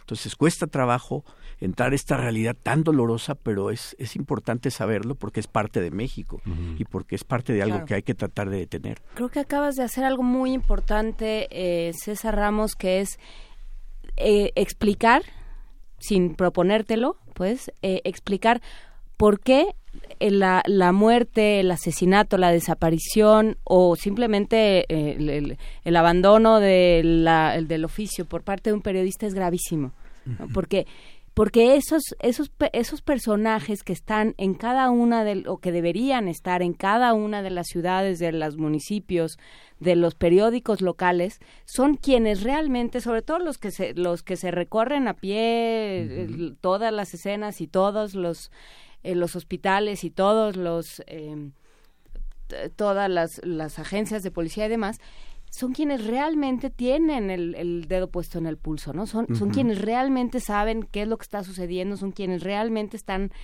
eh, están al corriente, siempre y cuando no hayan no, no hayan eh, decidido pasarse al lado del del narco, pero son quienes están al tanto de lo que está sucediendo. Y entonces, por eso, cada vez que hablamos de estos temas, eh, o muchas veces sucede que nos dicen, bueno, pero es que una muerte de un periodista es igual que cualquier otra muerte. Sí, por supuesto, ¿no? No hay muerte eh, este, más valiosa que otra ni más eh, dolorosa que otra, sino todas son una muerte. Pero, eh, pero sí se pierde eso. O sea, Culiacán ya perdió una voz. Sí, sí, bueno, ha perdido muchas, pero ya perdió esta también. Y esa, que, que era fundamental y que era estratégica. Así es. Entonces creo que creo que lo haces muy bien al, al, al, explicarlo así, ¿no? Al explicarnos qué era lo que hacía Javier dentro de su comunidad. Así es, sí, no y, y además en, en todo el país porque por ejemplo cuando cuando él hacía sus libros no solo se ocupaba de Culiacán, o sea iba a otras localidades, iba a Tamaulipas, iba a Guerrero, iba a Oaxaca. Hay por ejemplo un relato que se llama 20 metros de manta, creo donde habla de cómo son levantados en una comunidad indígena del sur del país, una serie de personas donde les ofrecen trabajo y resulta que los mandan a, a, trabajar pero para el narco y en condiciones pues eh, lamentables, ¿no? Y algunos escapan después de torturas, después de hambres, después de cosas que son la verdad denigrantes incluso para un ser humano y logran escapar porque bueno pues la providencia es grande pero pero estaban condenados a si no se alinean y si no trabajan a ser ejecutados porque porque así es el país no estas cosas están ocurriendo. Y Javier Valdés pues, era el que le daba voz y rostro a esas personas. Sí yo sé que un periodista muere como muere también una persona que es asaltada o como muere también una persona en un accidente, sí, todas las muertes son dolorosas y todas las muertes tienen un peso enorme, pero Javier Valdés tenía en su poder o en sus manos o en su escritura el rostro de muchísimos vivos y de muchísimos muertos. Entonces esto es lo que pesa y es lo que duele. Y es lo que ocurre con los periodistas. El caso de Miroslava es una cosa muy parecida. Tienen en sus manos la voz y, el rostro de muchos vivos y muertos. Entonces, por eso se vuelven incómodos y por eso son ejecutados. Algunos dirán que ocurre con, los periodistas, ocurre con los activistas, con los luchadores sociales. Hace un momento, eh, César, estabas hablando de Julio César Mondragón, el, joven que fue brutalmente asesinado en, los centros de Ayotzinapa, que por cierto, se van a cumplir ya tres años, dentro de muy poquito, y está a punto de vencerse el plazo que tienen las autoridades para dar alguna respuesta, la que sea, no se tiene. Pero hablemos un momento del caso de Julio César Mondragón pensando en los otros que también se vuelven símbolos y voces de muchos y que esos otros que se vuelven símbolos y voces de muchos y ya no tienen voz también viven a través de los periodistas. Hay una relación fundamental con los otros, con los que están de este lado en las luchas sociales. Eh, ¿Cómo hacemos que eso no se pierda? Y no solamente no se pierda en el en, el vértigo de las redes sociales, no se pierda en la noticia inmediata que una va cubriendo la otra. Eh, ¿Qué, tenemos que hacer? Tenemos que hacer antologías de todas estas, de todas estas lecturas, de todas estas crónicas. Tenemos que darle seguimiento desde dónde. Eh, se buscan también las otras voces, ¿no? Que se encargan de eso. Nosotros en la editorial, por ejemplo, proponemos temas sociales. Eh, la editorial es eh, tiene un en el grupo editorial Penguin Random House tiene un registro de voces múltiple y también un registro múltiple de temáticas. Entonces hay, hay preferencias y gustos para todo. Y también hay un apartado que se encarga de dar voz a estos periodistas o dar voz a estas preocupaciones sociales. Sí, entonces tenemos que trabajar por, pues, por atender a quien se encarga de feminicidio, quién se encarga de violación a derechos humanos, quién se encarga esto de Ayotzinapa, quién se encarga de Nochistlán, porque son cosas que marcan un, un, presente y que serán historia tal vez. Y son son cosas que también nos marcan como ciudadanos y como como mexicanos. Entonces con, con esos periodistas que mueren yo creo que también hay esos periodistas emergentes que leen a estos Javier Valdés a estos Miroslava los leen y siguen su ejemplo y se comprometen con ese periodismo, ¿no? Y lo hacen de una manera congruente, no lo hacen para estar en los reflectores, lo hacen porque hay que decir la verdad. Entonces esto es como, como eh, sí es lamentable, es una muerte y, y, va a haber muchísimas más de comunicadores, pero también se empiezan a despertar o todos los días despiertan otras voces que están eh, tomando la responsabilidad de informar al público. En el libro hay una serie de testimonios, uno de ellos el de Blanche Pietrich, que, señala eh, un año antes de la muerte de Miroslava, eh, que la mataron por lengua larga, dice ella misma, porque estaba también empeñado en descifrar el mensaje oscuro en el asesinato de Rubén Espinosa en el multimicidio de la Narvarte. ¿Cómo decidiste hacer esta parte de testimonios? es breve, pero son importantes las voces que están aquí. Sí, eh, en un principio habíamos pensado en ofrecer los textos que salieron en torno a la muerte de Javier, quizá algo así como una especie de, obituario, pero algunos eran como muy parecidos o, o, redundaban o se iban por otros temas. Entonces lo que tratamos de hacer fue, con voces autorizadas como la de Petrich o de Juan Villoro, por ejemplo, este, decirle a la gente, como corolario, decirle a la gente que voces autorizadas del periodismo, lectores muy atentos, estimaban muy bien el trabajo de Javier Valdés y era importante y va a ser importante por eso, porque llega cada vez a más público, no se vuelve una preocupación local, pasa de ser un problema local de una región o de una entidad a ser un problema universal, porque esto se da en todos los países de una manera u otra, pero el, el crecimiento del crimen organizado es voraz y no respeta identidades ni culturas. O sea, surge, se da y hay quien responde a eso con trabajos periodísticos y está en riesgo su vida y aún así lo asume. Es muy respetable si alguien se aleja, es muy respetable decir, bueno, yo mejor me voy a, Estados Unidos y pido, pido el exilio, es muy respetable, pero también es más respetable eh, entender la posición de quien está consciente de que va a seguir atendiendo estos problemas y va a seguir tratando de decir la verdad. En términos de géneros, esto es nota roja, es eh, periodismo social, es periodismo de investigación, es crónica y reportaje. ¿Cómo se bordean los géneros? ¿Cómo, ¿Cómo meter algo que ya está tocando distintas esferas? ¿Es, periodismo policiaco? ¿Es, ¿Cómo es? bueno, nosotros lo consideramos antes que nada es, periodismo, de investigación aunque está basado en la crónica y no está cerca de la nota roja porque si, si los lectores lo ven cuidadosamente no hay una exaltación pues de la circunstancia macabra y malévola y sangrienta, sino es un acercamiento al rostro de los seres humanos. ¿sí? Es un, es un recorrido por sus recuerdos, por sus pensamientos, por lo que le aflige, por lo que desea. Entonces, eh, Nota Roja no, no lo es, sino es un, es un periodismo de investigación porque también reúne el dato duro. Aquí no lo ofrezco porque quise hacer un, un, libro de testimonio, un libro como de recuento de voces y de gestos, pero Javier Valdés dominaba el dato duro. Tenía también sus colegas que compartían información pero él se, se ocupaba más en decir, bueno, ya hay quien hace incluso a nivel hasta hasta académico, ¿no? El repaso del narco, como puede ser este su, su homónimo de apellido Guillermo Valdés, ¿no? Que tiene un, un estudio muy profundo sobre la historia del narcotráfico en México. Pero Javier Valdés lo que hacía era decir, bueno, ya conozco esto, ya te lo ofrecí, ya te lo doy, ya te digo cuántos muertos, ya te digo en dónde están los grupos, ya te digo cómo se está estructurando la nueva red del, del narcotráfico, pero ahora te voy a decir, tú no conoces a esta persona que está sufriendo, y que tiene un rostro y que tiene un, dolor profundo. Te lo voy a acercar para que lo escuches, para que sepas que detrás de todo este entramado está el ser humano, el ser humano como tú, como yo, como cualquier ciudadano, que un día quizás salga al trabajo, que un día y se ve envuelto en una circunstancia, no en un daño colateral, como dicen. Pues ahora nos quedamos con estas reflexiones. Tenemos este libro en nuestras manos, Periodismo escrito con sangre de Javier Valdés Cárdenas, una selección, prólogo y notas de César Ramos, que nos acompaña aquí en la cabina.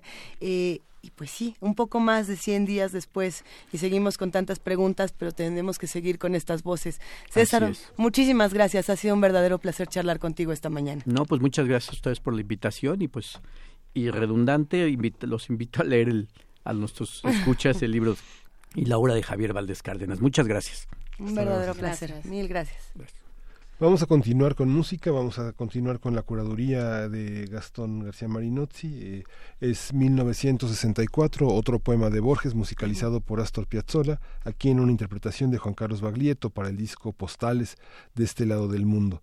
Ya no seré feliz, ya no es mágico el mundo, nadie pierde, repites vanamente, sino lo que no tiene y no ha tenido nunca, pero no basta ser valiente para aprender el arte del olvido. Un símbolo, una rosa te desgarra y te puede matar una guitarra. 1964.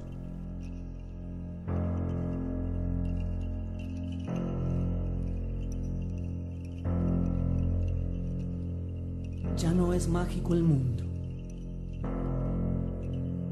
Te han dejado. Ya no compartirás la clara luna ni los lentos jardines. Ya no hay una luna que no sea espejo del pasado, cristal de soledad, sol de agonías.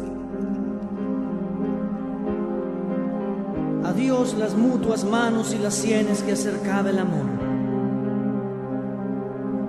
Y solo tienes la fiel memoria en los desiertos días. Nadie pierde, sino lo que no tiene y no ha tenido nunca.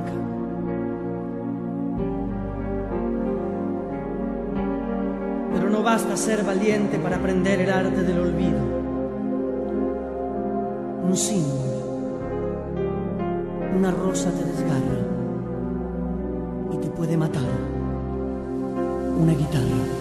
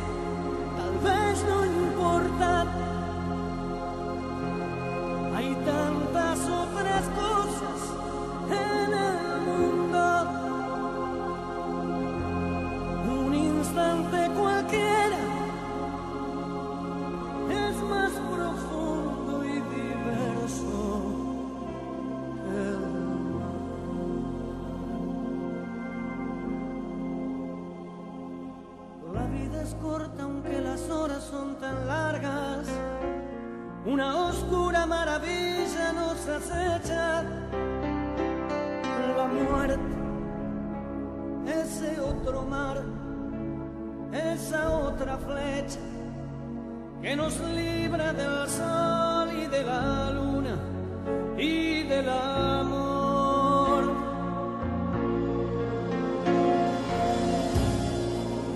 La dicha que me diste me quitaste debe ser borrada. Lo que era todo tiene que ser nada. Solo me queda el gozo de estar triste vana costumbre que me inclina al sur, a cierta puerta, a cierta esquina.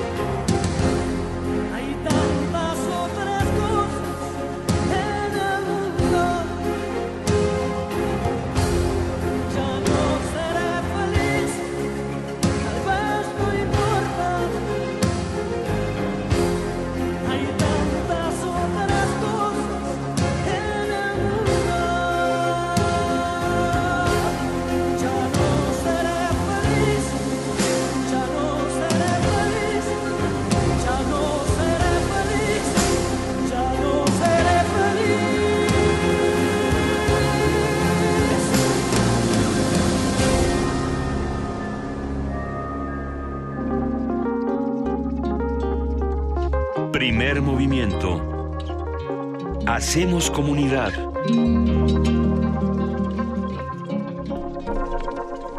Nueve de la mañana, 57 minutos, o sea, tres minutos para que nos vayamos. Tres minutos. Ya no puedo decir lo que quería decir de los bichos. Que no, que no se les debe decir bichos, sino microbios. Lo digo mañana. Lo digo mañana. ¿De qué? ¿De tu, de tu Ah, gaceta que ah, tienes ahí frente Sí, a ti? es que hay una exposición en Universum de microbios. La De microbiota. La exposición se llama Un mundo dentro de ti. Y son todos estos seres dentro de nuestro cuerpo, la microbiota, pero gigantescos, decir- exacerbados. Mi peor pesadilla em, eh, hecha realidad en Universum, pero para bien. Hay Esas- que decir que para contribuir a tu pesadilla, ya para Me que terminen todos de tener esos sueños rarísimos que luego vienen y cuentan fuera del Sí. aire, que- de los que yo todavía no puedo reponer. Este, eh, de- el doctor David Kersenovich, director ahorita de em, del Centro Nacional de Nutrición Salvador Subirán. Ujú. Y también, bueno, por supuesto, eh, profesor emérito de la UNAM, fue parte de nuestra Junta de Gobierno, este, muchísimas, eh, muy importante miembro de nuestra comunidad. Tuvo a bien decirnos que tenemos dentro del cuerpo dos kilos de bacterias. Dos Sí. kilos. Aunque me lave las manos. Aunque te laves las manos, aunque lo Hijo. La pregunta es, ¿en dónde están alojados? aunque, aunque tomes Fab y luego, y luego brinques mucho. Hijo. de todas maneras. El consejo se queda en que aceptemos todo lo que tenemos dentro Sí. de nosotros. Y así estamos al universo, No, tenemos no, muchos días. Ahora resulta que la microbiota nos ayuda para todo, tener una una microbiota, o sea, tener dos kilos de microbios adentro, si los tienes contentos, vas a estar contento tú también. Hay que estar contentos con nuestros bichos. Vámonos todos a Universum, de aquí a Universum. Y esto que estamos escuchando ya para despedir primer movimiento, porque tienen ganas así como de ponernos tristes. No, no es cierto, no, tienen ganas de despertar nuestros sentimientos. Es Goodbye Blue Sky, esta canción que a Borges seguramente le encantaba de Pink Floyd. Ponga a bailar su microbiota. Esto fue primer movimiento. El mundo desde la universidad.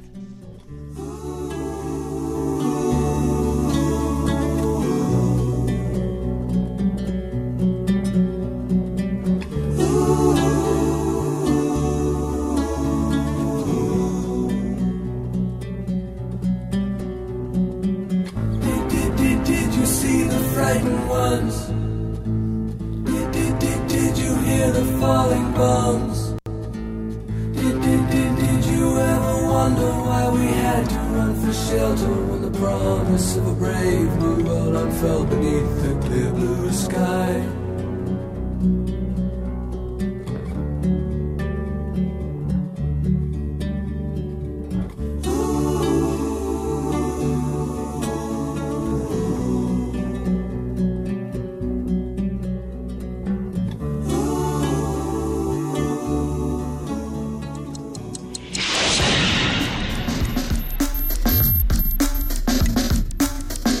Radio UNAM presentó